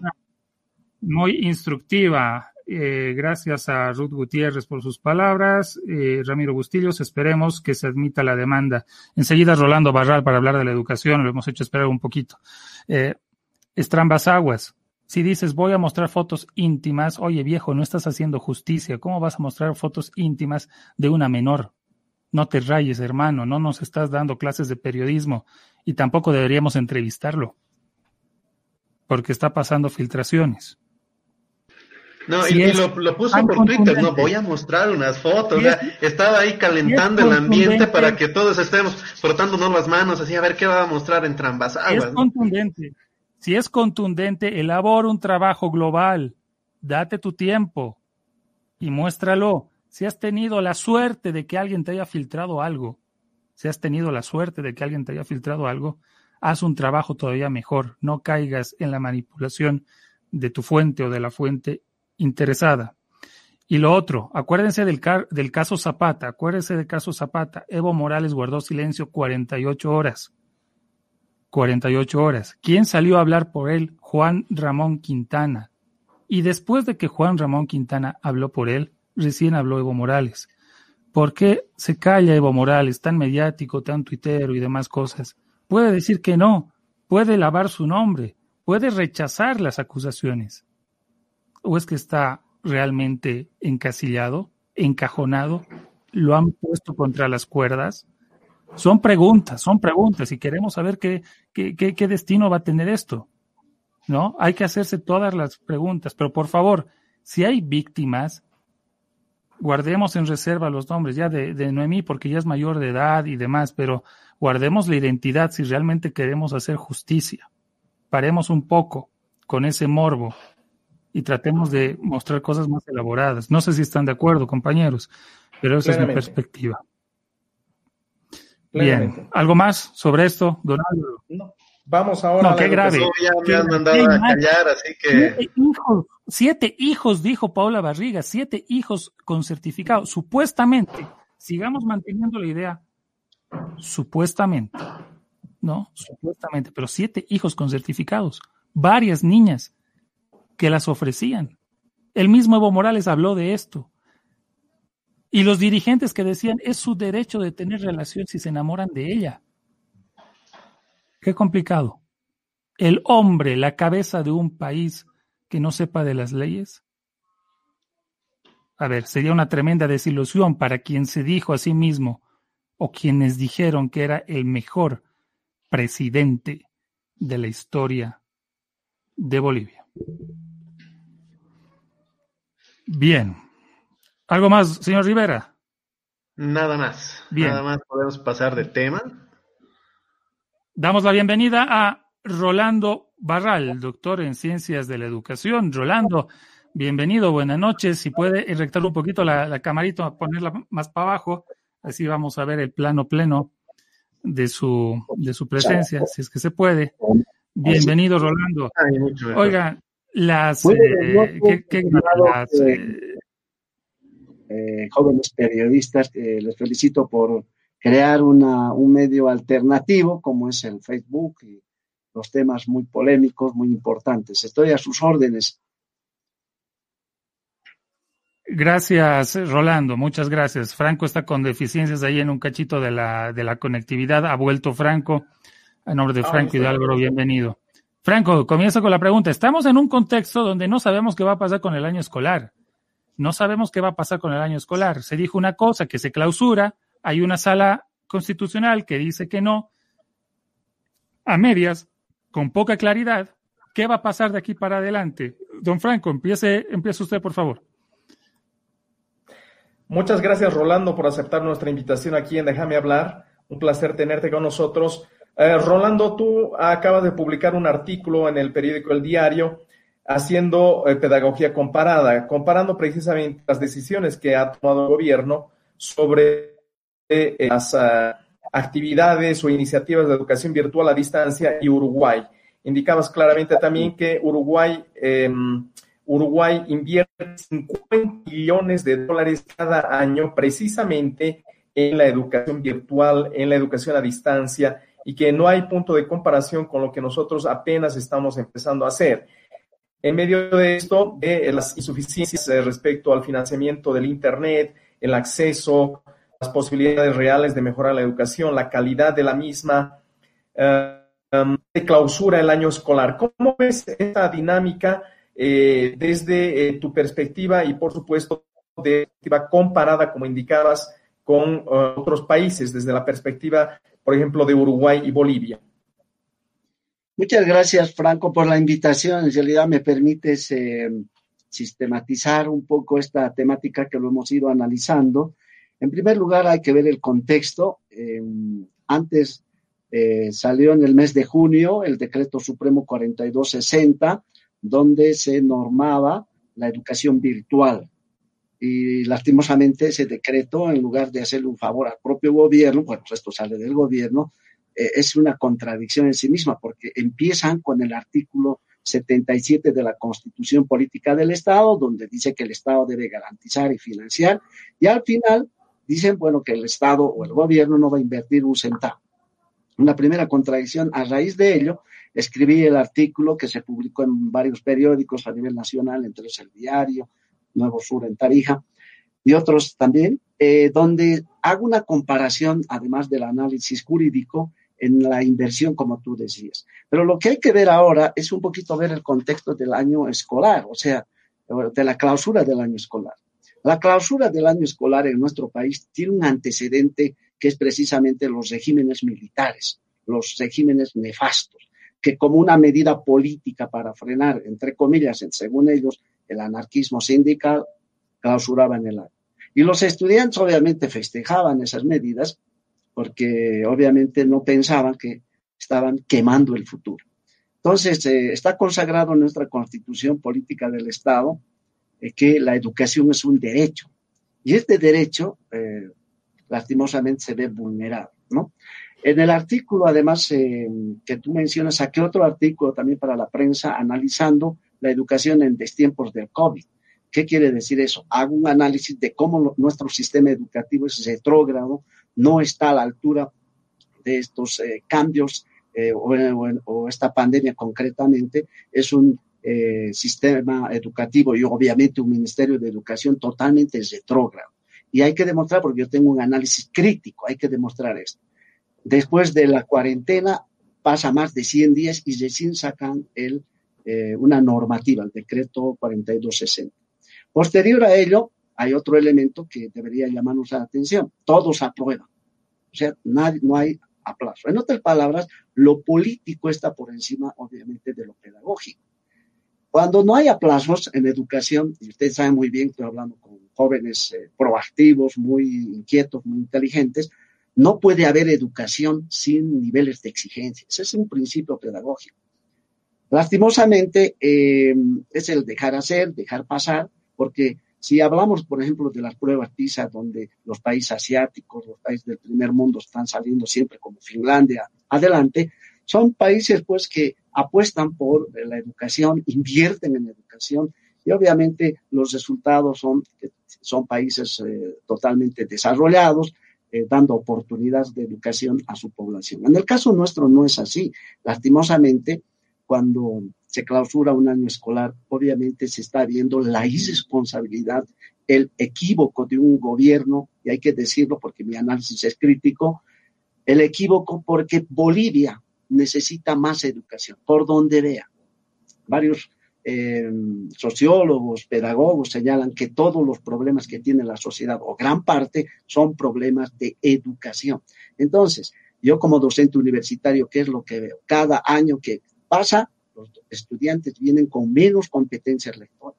Hay eh, estudios que señalan que el analfabetismo eh, de cada dos bolivianos que saben leer, uno lee y no entiende, es 50%. Y estoy hablando de estudios, no estoy hablando de criterios o de, disculpen el concepto, de chismografía. Estoy hablando de resultados de investigación. Entonces, el tema del, de la clausura eh, ha sido una medida política que inclusive si analizan con toda frialdad, ha ido en contra del propio gobierno. Se les ha dado un arma a, los que estaban bloqueando el país y obviamente eh, enarbolando en este caso el tema de la educación. Y lo que más me preocupa es que la consigna de que, bueno, en contra de la educación de los estudiantes, no se dan cuenta esos, ese, grupo de estudiantes que están quemando el futuro. Y en el artículo también señalo una frase muy interesante que dice eh, concretamente que no educar para el futuro es un suicidio. Imagínense, eh, el gobierno, según la constitución política del Estado, tiene que garantizar el derecho a la educación, tiene que garantizar eh, o tiene que hacer la tuición. Y en este momento hay una confusión, hay un caos, porque el ministro dice que siguen las clases, se clausura el año escolar. En otras palabras, se está pateando oxígeno en esta temática. Y lo que hay que señalar ahora, porque hay que, del análisis crítico no solamente apuntar a este gobierno, sino al anterior porque el anterior ministro de Educación se da el lujo de decir que hay que liberar el Internet, cuando en el, anterior régimen no ha, no ha dado Internet gratuito. El 2014 y el 15 los estudiantes de secundaria salían a marchar, queremos Internet gratuito. ¿De qué sirve tener el satélite Tupac Katari? Que eh, al final de cuentas en Bolivia, y lo saben muy bien ustedes, tenemos el Internet más caro y el más, eh, como han visto, sea, el más ineficiente. Entonces, eh, esta problemática nos tiene que apuntalar a plantear lo siguiente. De una vez por todas, en Bolivia se tiene que tomar en serio las políticas públicas en educación. Y lastimosamente, ni el anterior régimen ni este régimen están tomando con seriedad la educación porque sencillamente hay un manoseo político. Y lo más grave, se meten en un autogol de el gobierno actual, porque en lugar de, hacer una medida política que va, va en contra, obviamente, de, ellos mismos. Ahora bien, hacia adelante, yo creo que, bueno, eh, me imagino que va a haber algunas preguntas, simplemente hay que señalar lo siguiente. Bolivia no participa en las evaluaciones PISA. En las pruebas de UNESCO sí, también he escrito varios artículos sobre el tema. Y curiosamente, en el mundo hay dos países que han clausurado año escolar, Paraguay y Bolivia. Y esos países que no entran a las pruebas PISA, eh, precisamente son los países altamente ideologizados. A ver, analicen. Está curiosamente Venezuela, curiosamente Cuba, Bolivia, el anterior ministro que decía, en nombre de la descolonización no entramos a, a las pruebas PISA porque parecía una hazaña, cuando en realidad si fueran las pruebas PISA tan negativas, ¿por qué entra Chile? ¿Por qué entra México? ¿Por qué entra Perú? Precisamente para ver su nivel y en de ello plantear políticas públicas para mejorar y transformar el proceso educativo. Adelante. Rolando, eh, eh, bueno, el, eh, anterior ministro de Educación, Roberto Aguilar, decía en un live hace poco de que la ley Avelino Sillani no ha venido a ideologizar a nadie. Muéstrenme algún elemento científico de que eso no ha pasado. Mire, yo estoy saliendo de, de dar clases al, al, magisterio, a un grupo de magisterio rural, pero no solamente de este año, sino de hace, de hace varios meses atrás, a niveles de, de, de maestría y diplomado. Y me llama la atención de que el universo temático de los estudiantes normalistas o egresados gira en torno al pachamamismo. Exactamente. Es decir, muy poco, Mira, yo quiero demostrar a esa pregunta que tú señalas. Permítame un segundo. Pero bueno, te dejaré terminar mil disculpas. Sí, sí, sin duda. Muy poco, muy poco es el estudiante que puede hablar de un tema de importancia general. Los han localizado tanto que hasta el profesor de filosofía no hace filosofía si no se dedica a investigar sobre las plantas medicinales y la revalidación de la tradición. No es que esté mal eso, pero no hay un sentido crítico de a dónde enfocarle el tema, las, los planteamientos y demás. Y ojalá que alguien que nos está insultando en redes le pase el chisme a Roberto Aguilar y le diga eso. Eh, por favor, Rolando. Mira, el 2014, y lo sabe muy bien Franco, yo publiqué un libro que titula Educar o Adoctrinar. Y bueno, te doy un elemento, como también le di a Cárdenas, como su, en la 1565 tiene un enfoque colonial en el tema lingüístico. Te pongo un ejemplo concreto. La 070 plantea en el plano curricular cuatro elementos, el ser, el saber, el, ser, saber, saber hacer y el decidir. ¿Eso de dónde viene? Precisamente viene de los planteamientos de Jack Delos, que escribe en su libro para la UNESCO, eh, La educación encierra un tesoro. Entonces, ¿qué ha planteado Jack Delos en su planteamiento básico? Cuatro componentes. Ser, saber, saber hacer y aprender a convivir. Este cuarto elemento ha sido suplantado por eh, la 070 y han incorporado la categoría decidir y le dan con mucha pompa que sería el aspecto, digamos, eh, político. Ah, ese es un elemento, un indicador concreto de cómo se entra en un proceso de adoctrinamiento. Ahora, los cursos del Profocon, y eso lo saben los maestros, no lo ha dado no lo han dado las entidades académicas, las que pueden dar precisamente son las universidades, lo ha dado el ministerio. ¿Qué es lo que se ha hecho? Se ha, utilizado el componente indígena como un elemento eminentemente adoctrinador. ¿Qué es lo que se ha descuidado? Mire, se les ha dado a los maestros títulos de licenciado. No han tocado un ápice de lo que es el contenido científico de la intradisciplina, matemáticas, física, química, lectura, nada de ello. Por ello, los cursos del Profocon han sido eh, duramente cuestionados por los propios maestros. Entonces, eh, el anterior régimen no se puede, por ejemplo, no se puede desmarcar de esto porque tampoco ha dado Internet gratuito, como si Entel fuera una entidad eh, privada. Entonces, y, y, en la actualidad sacan en los periódicos que, bueno, hay que liberar el Internet. Hay un manejo, hay un manoseo, lastimosamente, de la educación.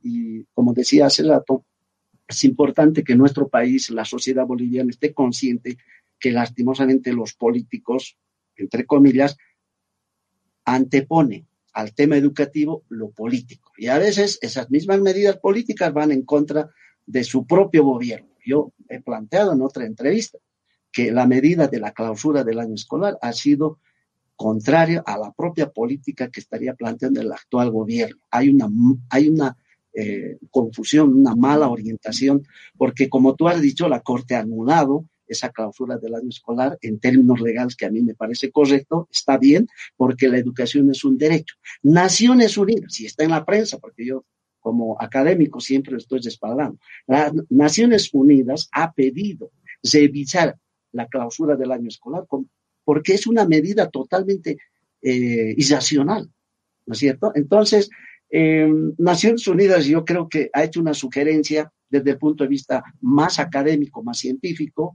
y obviamente que en la actualidad estamos eh, como país, estamos entre comillas ahí y hemos quedado muy mal en el contexto internacional. Ahora, mira, te complemento este dato que es eh, lapidario. El anterior ministro ha señalado, y os digo en mi libro, si, si tú me permites, Gabo, yo te voy a obsequiar un libro, que porque es el libro que saqué en el 2014, en un contexto totalmente adverso, sobre educar o adoctrinar, voló en, el, las librerías. ¿Por qué? Porque era una denuncia respaldada científica sobre esa temática. Con el mayor gusto yo te voy a hacer llegar. Pero señalábamos en ese libro, por ejemplo, que eh, lastimosamente el, la esperanza que tenía el pueblo boliviano era eh, tener una educación con raíces y antenas como tú decías, el tema de, los, de las plantas medicinales, obviamente, rescatar, investigar no es negativo, es muy positivo, pero se olvidaron del otro componente que es el componente científico. Es por eso que el único estudio científico que hay en nuestro país sobre la calidad de la educación es el municipio de La Paz. Hay que felicitarle al alcalde porque han utilizado pruebas IESE, han utilizado pruebas PISA. Y el ministro de Educación, el señor Aguilar, ha sacado en la prensa ha desahuciado ese estudio científico y les ha eh, complicado, les, les, ha generado todo un problema a los jóvenes que han hecho esa investigación y han publicado en la alcaldía. A mí me invitaron a comentar el libro, acá también otro artículo, y el dato, y ustedes tienen que analizar el dato científico, con pruebas PISA, pruebas LIES adecuadas a nuestro medio, a, la OIAD, concretamente a, a nuestra ciudad, de cada 10 estudiantes, 7 están en un nivel deplorable y 3 están en un nivel más o menos aceptable. El periódico La Razón ha sacado, y el periódico Página 7 han sacado titular donde decía la educación en La Paz es pésima, es mala, en base a esos estudios. Y el ministro, como si estuviera en la Edad Media, ha censurado un estudio científico. El año pasado teníamos que hacer la evaluación del sistema educativo, lastimosamente por los problemas no se ha hecho, pero se ha hecho un, se ha hecho un estudio eh, piloto. Yo no sé por qué el actual Ministerio de Educación no publica ese estudio piloto, porque de alguna manera, según lo que me han comentado, y esto hay que verificarlo, respaldarían esos estudios que ha sacado a nivel eh, de la ciudad de La Paz el municipio. Entonces, en educación, obviamente, se está manejando de manera irresponsable y la clausura del año escolar era sinónimo de dictaduras militares. Y en la actualidad, eh, los padres de familia han hecho esfuerzo, han comprado laptops, han comprado celulares, porque la educación es la esperanza que tienen nuestros niños, los jóvenes, porque nuestro país necesita más educación y lo clausura. Ahora bien, esto va a generar más problemas porque los padres eh, en los colegios privados, por ejemplo, entran las pensiones, eh, los maestros no saben qué hacer. Miren, los maestros dicen, el 2021 haremos dos gestiones en uno. Entonces, ¿a qué se está llegando? A que no tenemos un sistema serio, un sistema educativo. Y al final de cuentas, esta confusión genera un caos y alguien se va a preguntar, ¿no estará por demás el Ministerio de Educación? Bueno, no hay tuición, hay responsabilidad. Adelante. Uh, Rolando, buenas noches. Es evidente que tanto el anterior gobierno en 14 años no se ha preocupado por el tema educativo. Este, este gobierno tampoco. Hemos visto que de abril a agosto realmente no ha habido una propuesta seria para poder continuar lo que es, lo que es el tema de, eh, educativo. Tenemos un, un 75-80% de los estudiantes están en colegios fiscales dependientes directamente del Estado. Hay un hay un sector que es pequeño, el que, el que está en el, en el sector privado, y es este, este universo tan grande de estudiantes que están en, el, en la educación pública, que es lo que nos preocupa. Ahora, hay un tira y afloja entre lo que viene a ser el gobierno y el gobierno que dice, ¿sabe qué? Clausurado el año y no vamos a acatar a, esta orden de la justicia que dice que, que se vuelva. Eh, les han dado un plazo, 10 días. Oye, si no lo han hecho en cuatro meses, Rolando, en 10 días tampoco nos van a poder dar las condiciones a la gente para que se pueda volver pues a, tener otra vez de nuevo funcionando lo que viene a ser la educación eh, hasta fin de año, incluso quién sabe hasta el siguiente. No se tienen las condiciones, pero ¿qué podemos hacer? Porque mm, ya la, la gente que está en colegios privados de alguna forma tiene las posibilidades, si no bien de, de, de, que vuelva al colegio, pero sí dejen de, de, poder consultar contenidos en internet que ahora está a la mano, ¿no? Khan Academy, está el Duolingo por lo que es clases de inglés, hay muchas posibilidades, hay mm, profes que están dando clases particulares también por internet, sea por Zoom y demás, que hay personas que pueden pagarlo. Pero ¿qué hacemos con todo este universo de, estudiantes en colegios públicos, en colegios fiscales, que no tienen la posibilidad de acceder? Más que todo, nos iremos un poco más allá de lo que viene a ser el, los centros urbanos, ya saldremos de la Paz el Alto, lo que son provincias, lo que son lugares más alejados, esa gente que, hace, el que, hace el esfuerzo para que su hijo en una población alejada pueda llegar a, su colegio. ¿Cómo hacemos para poder mantener... Eh, de forma lo más posible equitativa entre esta gente que tiene las posibilidades y las que no, para no tener ese para no tener un desfase al futuro, ¿no? De que no lleguemos al 2021 con un grupo de, de privilegiados, llamémoslo así, eh, de, de, niños, estudiantes, muchachos, que pueden acceder a ciertos contenidos y lograr estar a, y lograr estar con las condiciones para asumir una nueva gestión. ¿Qué hacemos con todo el universo grande? Este tema ya se ha salido de las manos. El ministerio, don Víctor Hugo, se ha lavado las manos, ha dicho, me cago, y véanlo ustedes. ¿Qué hace? ¿Qué hace el padre de familia? ¿Qué hacen los municipios? Esto tiene que llegar al tema de municipios específicos para poder relanzar algunos proyectos, ya sea con radios comunitarias, radios pequeñas que, que sean de, de índole más local, para poder generar contenidos y que esta gente, que es la más necesitada de estudio más que todo, porque es la forma en la que uno sale adelante, pueda llegar a tener uh, un, un, una, una, educación regular en lo que viene a ser el transcurso hasta final de este año para la gestión que viene. Bueno, hay un principio estimado en el sentido de que la mejor inversión es la educación, ¿cierto? Entonces, justo esta mañana estaba dando para un grupo de doctorantes un curso sobre políticas públicas en educación. El Estado tiene que desarrollar procesos, en este caso promovido por, por la Corte, que anula esa clausura del año escolar en función de que la educación es un derecho. Entonces, lo que tienen que hacer una política pública es ir de abajo hacia arriba, investigar, hacer un diagnóstico, hablar con los actores, eh, desarrollar lo que es la comunidad educativa para poder sacar solución. Porque la solución por el desastre, eso es la clausura, eso obviamente va en contra del país. Los estudiantes podrán aplaudir, pero están quemando el futuro, están arruinando la perspectiva hacia adelante. ¿Qué va a pasar con esos estudiantes que, por ejemplo, con una cláusula en tiempos democráticos. No se va a concretar, digamos, la, educación. Van a tener que llegar a las universidades con menos competencias, como decía hace rato, en razonamiento lógico, ciencias, ciencias naturales y fundamentalmente comprensión lectora. Entonces, una política pública en educación se construye en función de la normativa y la constitución es bastante clara. Se tiene que concertar con los actores y en el poco tiempo que se tiene, se tiene que eh, obviamente, hacer un plan. Para eso es sistema educativo. Se tiene que planificar. Y planificar es dejar de improvisar. Entonces, los factores están ahí. Yo sé que hay una, una cantidad de problemas a nivel rural, sin duda. El tema del Internet eh, no está resuelto, pero hay otras modalidades. Los países, inclusive, inclusive, países africanos más pobres que Bolivia, no han clausurado su año escolar. Están haciendo todos los esfuerzos para desarrollar la educación a distancia, la educación, la teleeducación, que si bien se ha pronunciado el ministerio actual, bueno, simplemente tiene que concretar. Pero la salida por el desastre es esta figura para los, eh, los que nos están siguiendo, ¿no? Si una persona tiene el zapato número 38, ¿sí? El zapato número 38 y su pie es 44, entonces se pone el zapato y como su pie es más grande, hay que cortar los dedos. Esa es una salida por el desastre. Eso se está haciendo. Y la educación no puede ser llevada de esta forma. Yo creo que como país, en un ámbito democrático, tenemos que dialogar y buscar los mejores mecanismos para que todos tengan educación, eh, como lo hace, por ejemplo, Uruguay con la educación virtual antes de la pandemia, como lo hacen otros países.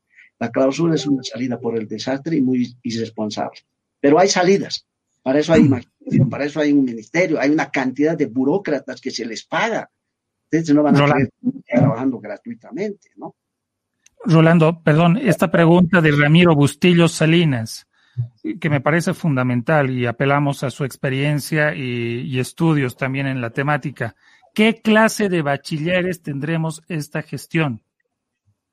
¿qué, ¿cuál es el impacto de esa decisión y de incertidumbre? A ver, ¿qué se decía sin pandemia, en otro contexto, retrocediendo hace unos 10, 15 años o 20 años atrás? Que nuestros bachilleres son inútiles con título. ¿Sabe hablar inglés? Bueno, ha pasado a inglés, algo sabe. Matemáticas, algo. Bueno, y en alguna charla como anécdota yo les comento, porque yo siempre estoy motivando en las charlas, les dije, ¿no quieren saber cómo está la educación? Bueno, pues vean los videos, ahí están los ejemplos de cómo multiplicaba y sumaba nuestro ex vicepresidente. Este es un resultado de la educación a un nivel deplorable. Entonces, los bachilleres, sin ser muy exagerados, van a salir con menos competencias. ¿Qué evalúa PISA? Ciencia. ¿Qué evalúa PISA? Eh, comprensión lectora. ¿Qué evalúa PISA? Razonamiento lógico, matemáticas. Entonces, esa brecha entre universidad y secundaria se va a ampliar más. Se va a ampliar más y la educación obviamente va a ser menos alcanzable para los sectores populares. Y esa responsabilidad que está en la Constitución, el artículo 77, es bien claro, la responsabilidad de fomentarla, garantizar y la tuición. Entonces, eh, las, les comento así rapidito, hay una fábrica, una librería que va a ser un curso precisamente a través de los medios alternativos sobre competencias lectoras y clausura del año escolar. Bueno, las competencias van a ser obviamente menores y aunque ahora podrán aplaudir los jóvenes y digan eh, no volvemos a clases, bueno, eh, el, futuro de Bolivia se está quemando. Y lo más grave en tiempos democráticos, porque la clausura del año escolar es sinónimo de dictaduras militares y ahora se está haciendo una nueva forma. Pero hay salidas. Yo creo que el país tiene que, eh, tenemos, creo, gente que se puede rescatar, que puede pensar, inclusive el actual ¿no? tiene que dialogar, porque si no lo hace va a estar por encima de la norma.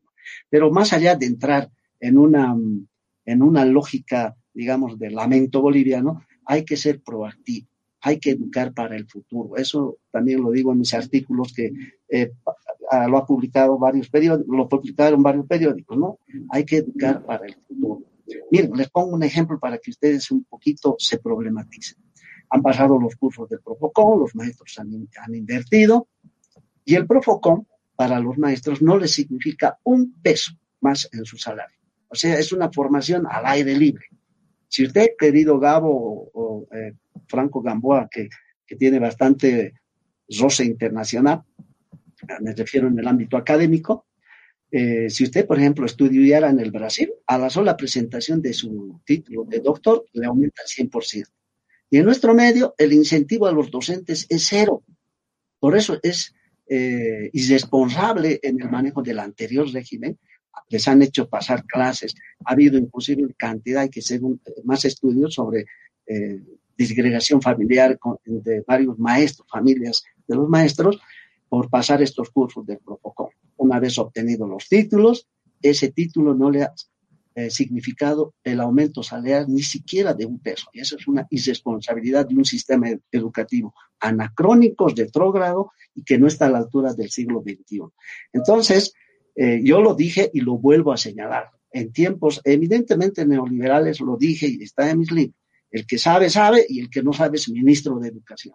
Lastimosamente, esa es una realidad que se tiene que cambiar. Ahora, no lo va a cambiar una persona, no lo va a cambiar eh, un grupo de personas, lo tiene que cambiar la sociedad, en el sentido de que la educación sea pues prioridad, como por ejemplo Finlandia. Para Finlandia, los países del primer mundo, la educación es lo prioritario. Y eh, la forma de eh, acortar esa brecha entre ricos y pobres es a través de la educación. La movilidad social se da a través de incentivar a los buenos estudiantes para que puedan desarrollar procesos educativos y puedan, a través de las becas inclusive, estudiar. Entonces, la pregunta es bien simple a la sociedad boliviana. ¿Vamos a seguir que los políticos, entre comillas, manoseen la educación? Cuando la educación es lo fundamental. Ahora, estoy de acuerdo con algunos eh, maestros que dicen han querido utilizar y la gente que se está problematizando la educación eh, han querido utilizar como otra bandera para eh, los últimos bloqueos para generar más caos en nuestro país. Pero esa bandera lo dio el propio gobierno, ¿no? Entonces, ¿cómo van a, ustedes recordarán, cómo van a competir nuestros hijos o ustedes mismos cuando tenemos una educación deplorada? Los mm. países asiáticos, por ejemplo, ¿qué hacen? Hacen evaluaciones desde el preescolar. Inclusive los aplausos, decir todo el mundo aprueba, ya pues distribuyan de una vez los títulos de bachiller, cuando la realidad es otra. Ustedes saben muy bien como periodistas, me imagino que son periodistas, cuando uno, un, profesional tiene que ocupar un cargo, tiene que competir. No es que hay clausura del año escolar, no va a decir, mire, yo no sé ese tema porque lo han clausurado el año escolar. Nada, el campo laboral es duro, como ha dicho alguna vez un científico de lo, Bill Gates concretamente, ¿no? Cuando tu maestro te dice, estudia, te exige, etcétera, es suave, porque en el campo laboral no te van a cuestionar, directamente te van a despedir. Esa es una realidad. El mundo es altamente competitivo. ¿A dónde llegamos con un sistema donde no hay aplazado? ¿A dónde llegamos donde hay clausura del año escolar? Entonces, la educación alguna vez, imitemos pues por lo menos a algunos países como vecinos, como Uruguay, que invierte, como Franco Gamboa está hablándome, invierte Uruguay el 0,2 del Producto Interno Bruto en, solo en educación virtual, no estamos hablando de toda la educación, 50 millones de dólares antes de la pandemia. Claro, ya toda la parte pública tiene un sistema no computarizado, Rolando, que, que, vi un par de artículos que se han repartido, no toda la parte que es pública. Bueno, como aquí se trató de hacer con este tema de las CUAS y demás, pero ya directamente a los estudiantes con el contenido, cosa de que ellos puedan avanzar eh, ahora en época de pandemia, lo que viene a ser eh, los contenidos de las clases para no, para no tener, la, para no tener eh, que perder lo que son las clases. Incluso esas computadoras eh, que, que, se han entregado en Uruguay tienen esta aplicación del, del botón de pánico, ¿no? Que, que ha servido también para que en caso de violencia familiar que se dé contra niños y niñas, adolescentes que están en edad escolar, pues las autoridades puedan proceder a intervenir. Entonces, no solamente eh, en Uruguay se está afianzando lo que es educación, sino también con estos sistemas incluso la seguridad de lo que son los estudiantes. Ah, aquí no hemos hecho nada, nada, absolutamente nada. El Canal 7 sigue pasando los partidos de fútbol, conciertos, y hasta ahora no hemos visto ningún, ningún contenido que pueda ser relevante en el tema de, educación. Tienes toda la razón. Sí, adelante, Franco. Rolando, una, consulta más, desde el punto de vista de, tu experiencia. Eh, bueno, la crisis eh, ya ha superado las posibilidades de control del propio gobierno. La crisis está asumiendo más en la incertidumbre a los padres de familia, a los colegios privados, eh, públicos, etcétera. Estamos prácticamente en agosto. Este año ya es irrecuperable. Entonces, desde el punto de vista, digamos, operativo, desde alguna solución viable, más allá de las decisiones malas del gobierno, más allá incluso de la atmósfera política, ¿cómo se puede superar este tropiezo? ¿Se puede de alguna forma eh, reforzar los programas educativos del próximo año?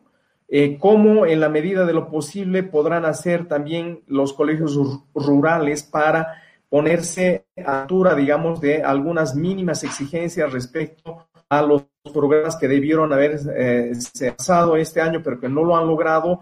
Eh, definitivamente eh, tenemos cuatro meses más hacia adelante hasta noviembre, diciembre prácticamente es, perdido. ¿Cómo podríamos hacer para superar este lamentable clima, no solo político, electoral, sino esta indecisión y finalmente esta ignorancia sobre políticas educativas. Tiene que haber una salida. ¿Y tú cómo lo ves para de alguna forma paliar estas deficiencias de calidad? Primero, cumplir la ley, porque el ministerio está siendo mal asesorado porque la Corte anula esa resolución y el Código Procesal Penal señala de que esas medidas de que les han dado 10 días y es inapelable. En otras palabras, hay un mal asesoramiento en términos jurídicos en el Ministerio de Educación. La ley que va a determinar, la educación es un derecho en, tiempos democráticos. El poco tiempo que se tiene, se tiene que seguir haciendo lo que es educación virtual, educación a distancia, porque eh, es importante la educación. Nuestro, nuestro país necesita más educación. Ahora, hay una salida también que se puede hacer eh, en este año o el próximo año, lo que se llama pedagogía compensatoria. Es decir, eh, si bien ha habido un año totalmente irregular, el próximo año va a empezar, pero se podría hacer, desarrollar políticas en lo que es la pedagogía compensatoria para que los estudiantes lleguen con mayores competencias, puedan entrar a los institutos superiores, puedan entrar a la universidad y puedan también eh, generar esta movilidad social a través de la educación y no tener cada, cada día más eh, esos datos deplorables de analfabetismo funcional, de tener, eh, por, otro lado, por ejemplo, menos competencias, que en realidad se lo ve en nuestra cotidianidad, ¿no? En nuestra cotidianidad lo vemos, por ejemplo, si recuerdan ustedes, eh, una Miss, una Miss decía, le preguntaron cuál es el océano más grande del mundo y ella respondió, está grabado, le decía, es el lago Titicaca.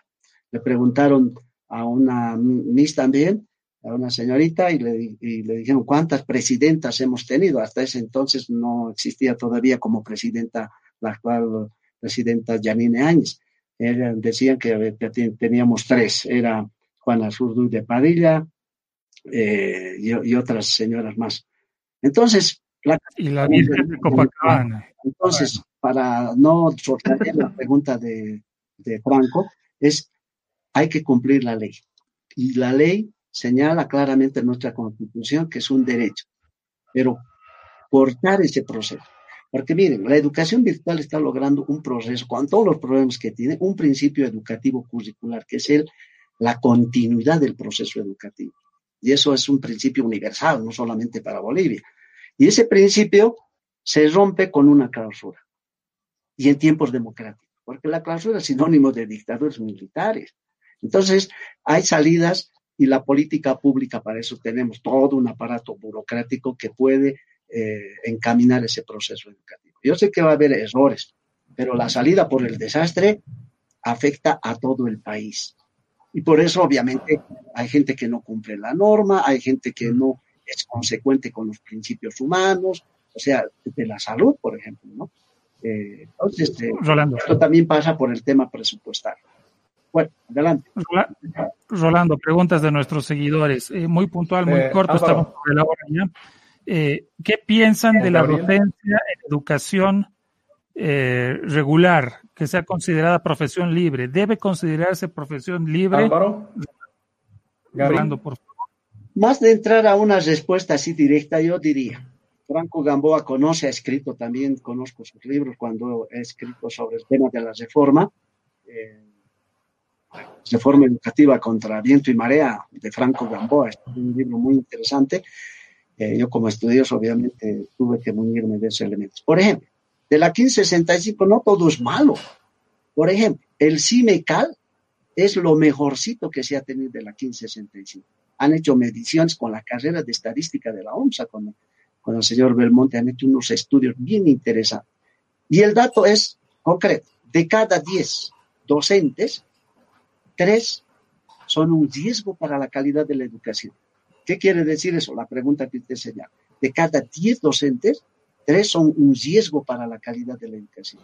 ¿Qué significa eso en términos estadísticos y en términos eh, de política educativa? Significa que la formación docente tiene que ser súper selectiva, más orientadora, etc.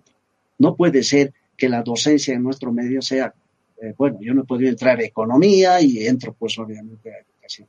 No, los países del primer mundo, la profesión de la educación es lo primero, es la opción vocacional A, no es la BZ o UR, es la primera, eh, la primera opción.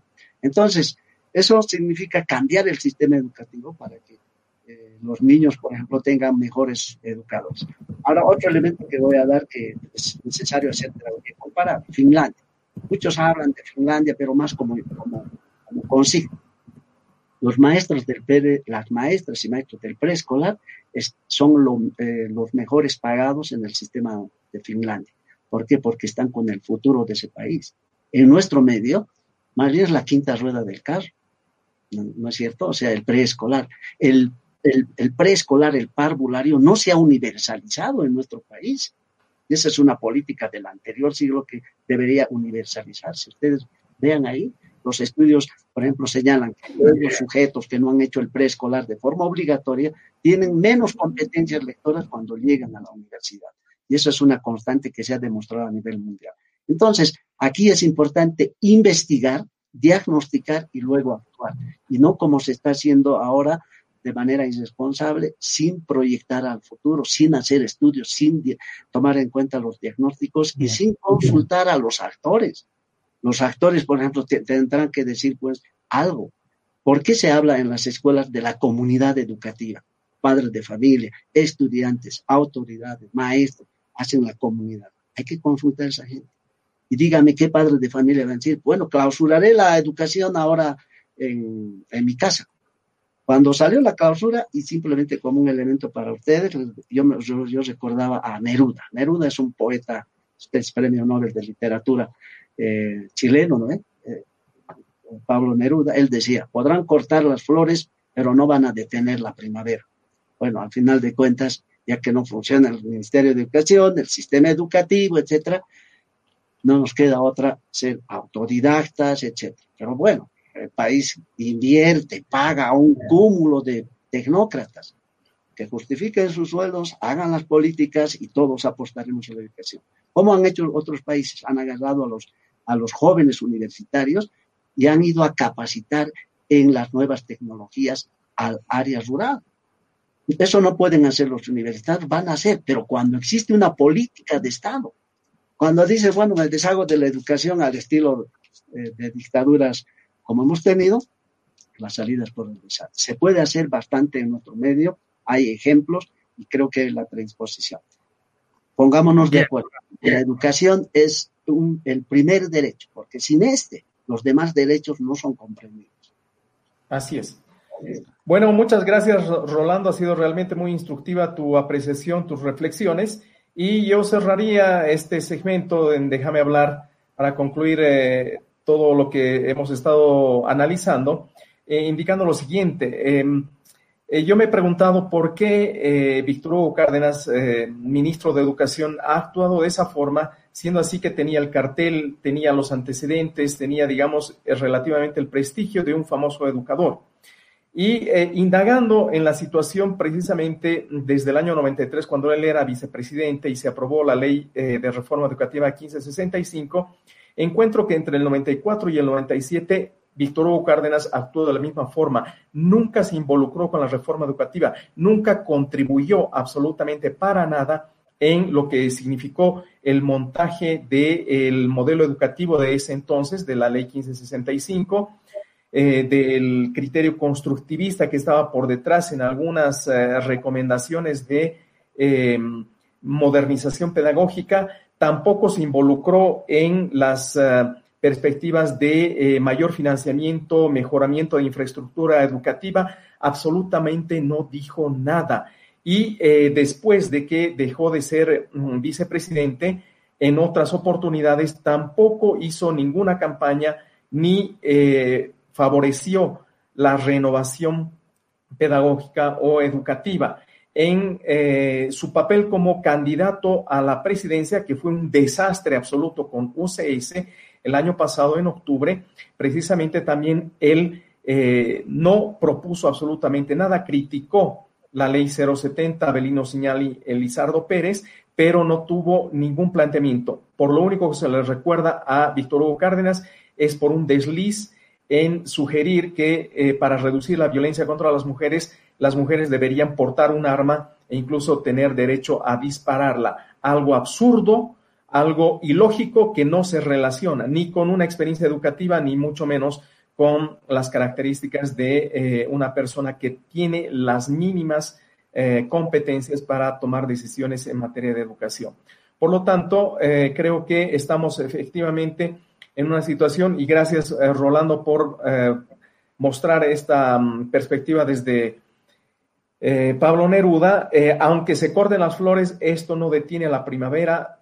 Como autodidactas y finalmente como padres de familia tenemos que seguir impulsando la educación porque es la única garantía ante los irresponsables y ante los ignorantes de precisamente eh, capear este temporal. Muchas gracias Rolando, de parte mía y de parte de Déjame hablar, que ha sido muy instructivo para todos nosotros.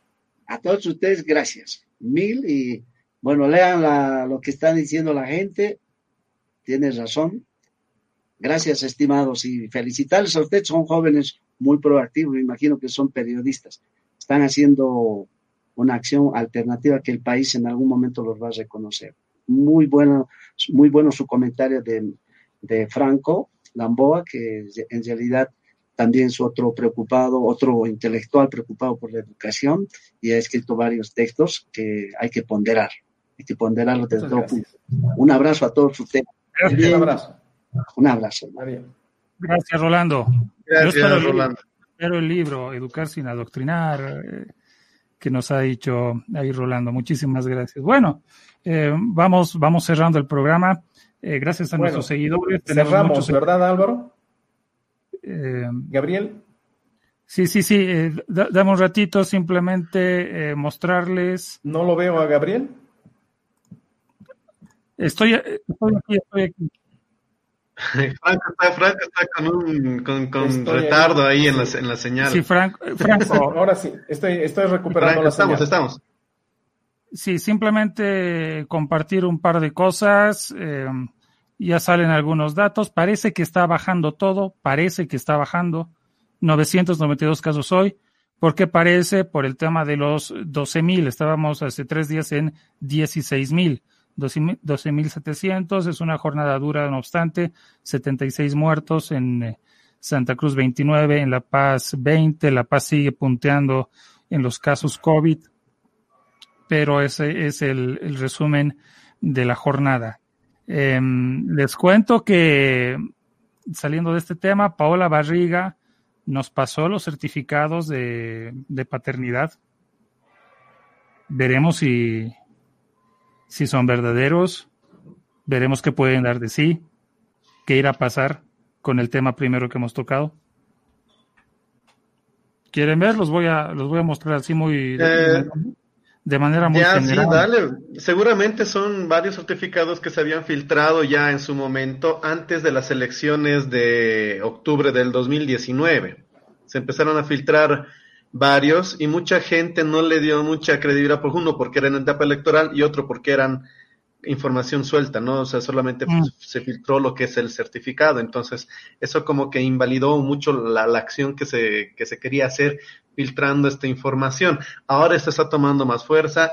acabamos de hablar con la, con la abogada, con la doctora Barriga, que, que hay ya una mamá que, que, que, que está para hacer lo que es la denuncia. Ya se saben de otros casos. María Galindo habló también de que ella conoce de otros casos que ya habían hablado junto con ella y, lo que viene a ser eh, mujeres creando y, María la Virgen de los Deseos. No sé, no sé, es que es bien complicado. Eh, es, directamente acción de la víctima, ¿no? El que se anime, porque una cosa es que esto se filtre y, tengamos información suelta, como lo que ha pasado con, con Zapata, como lo que está pasando con la, con, con, con esta nueva muchacha, Nami, y otra cosa es que realmente se haga una, una investigación de inicio a fin, eh, con un resultado final que sea eh, el apresamiento, encarcelamiento, extradición, y, y que el culpable pues pague una pena, ¿no? Bueno, don Franco, algo, algo más. Don Franco. Parece que nada más. parece que nada más. Bueno, dar las gracias a la gente que se ha conectado, que nos ha aguantado aquí las casi dos horas de transmisión. Hemos hablado educación y el tema que estaba álgido, el tema de la de pederastía y Evo Morales. Así que las gracias a la gente conectada. Este programa se nos va para el podcast el día lunes, ahí calientito en los reproductores eh, como Spotify, Anchor, también Google Podcast, Apple Podcast. Así que nos vemos con nosotros hasta el día miércoles. Nos vemos, muchachos. Despedida, Franco. Hasta la próxima. Bien, gracias amigos. Gracias a los que nos han insultado. Gracias a los que nos felicitan. Insulten más a Rivera y a mí. Franco es el único que cae bien parado de todos esos comentarios. Un abrazo. Hasta el miércoles.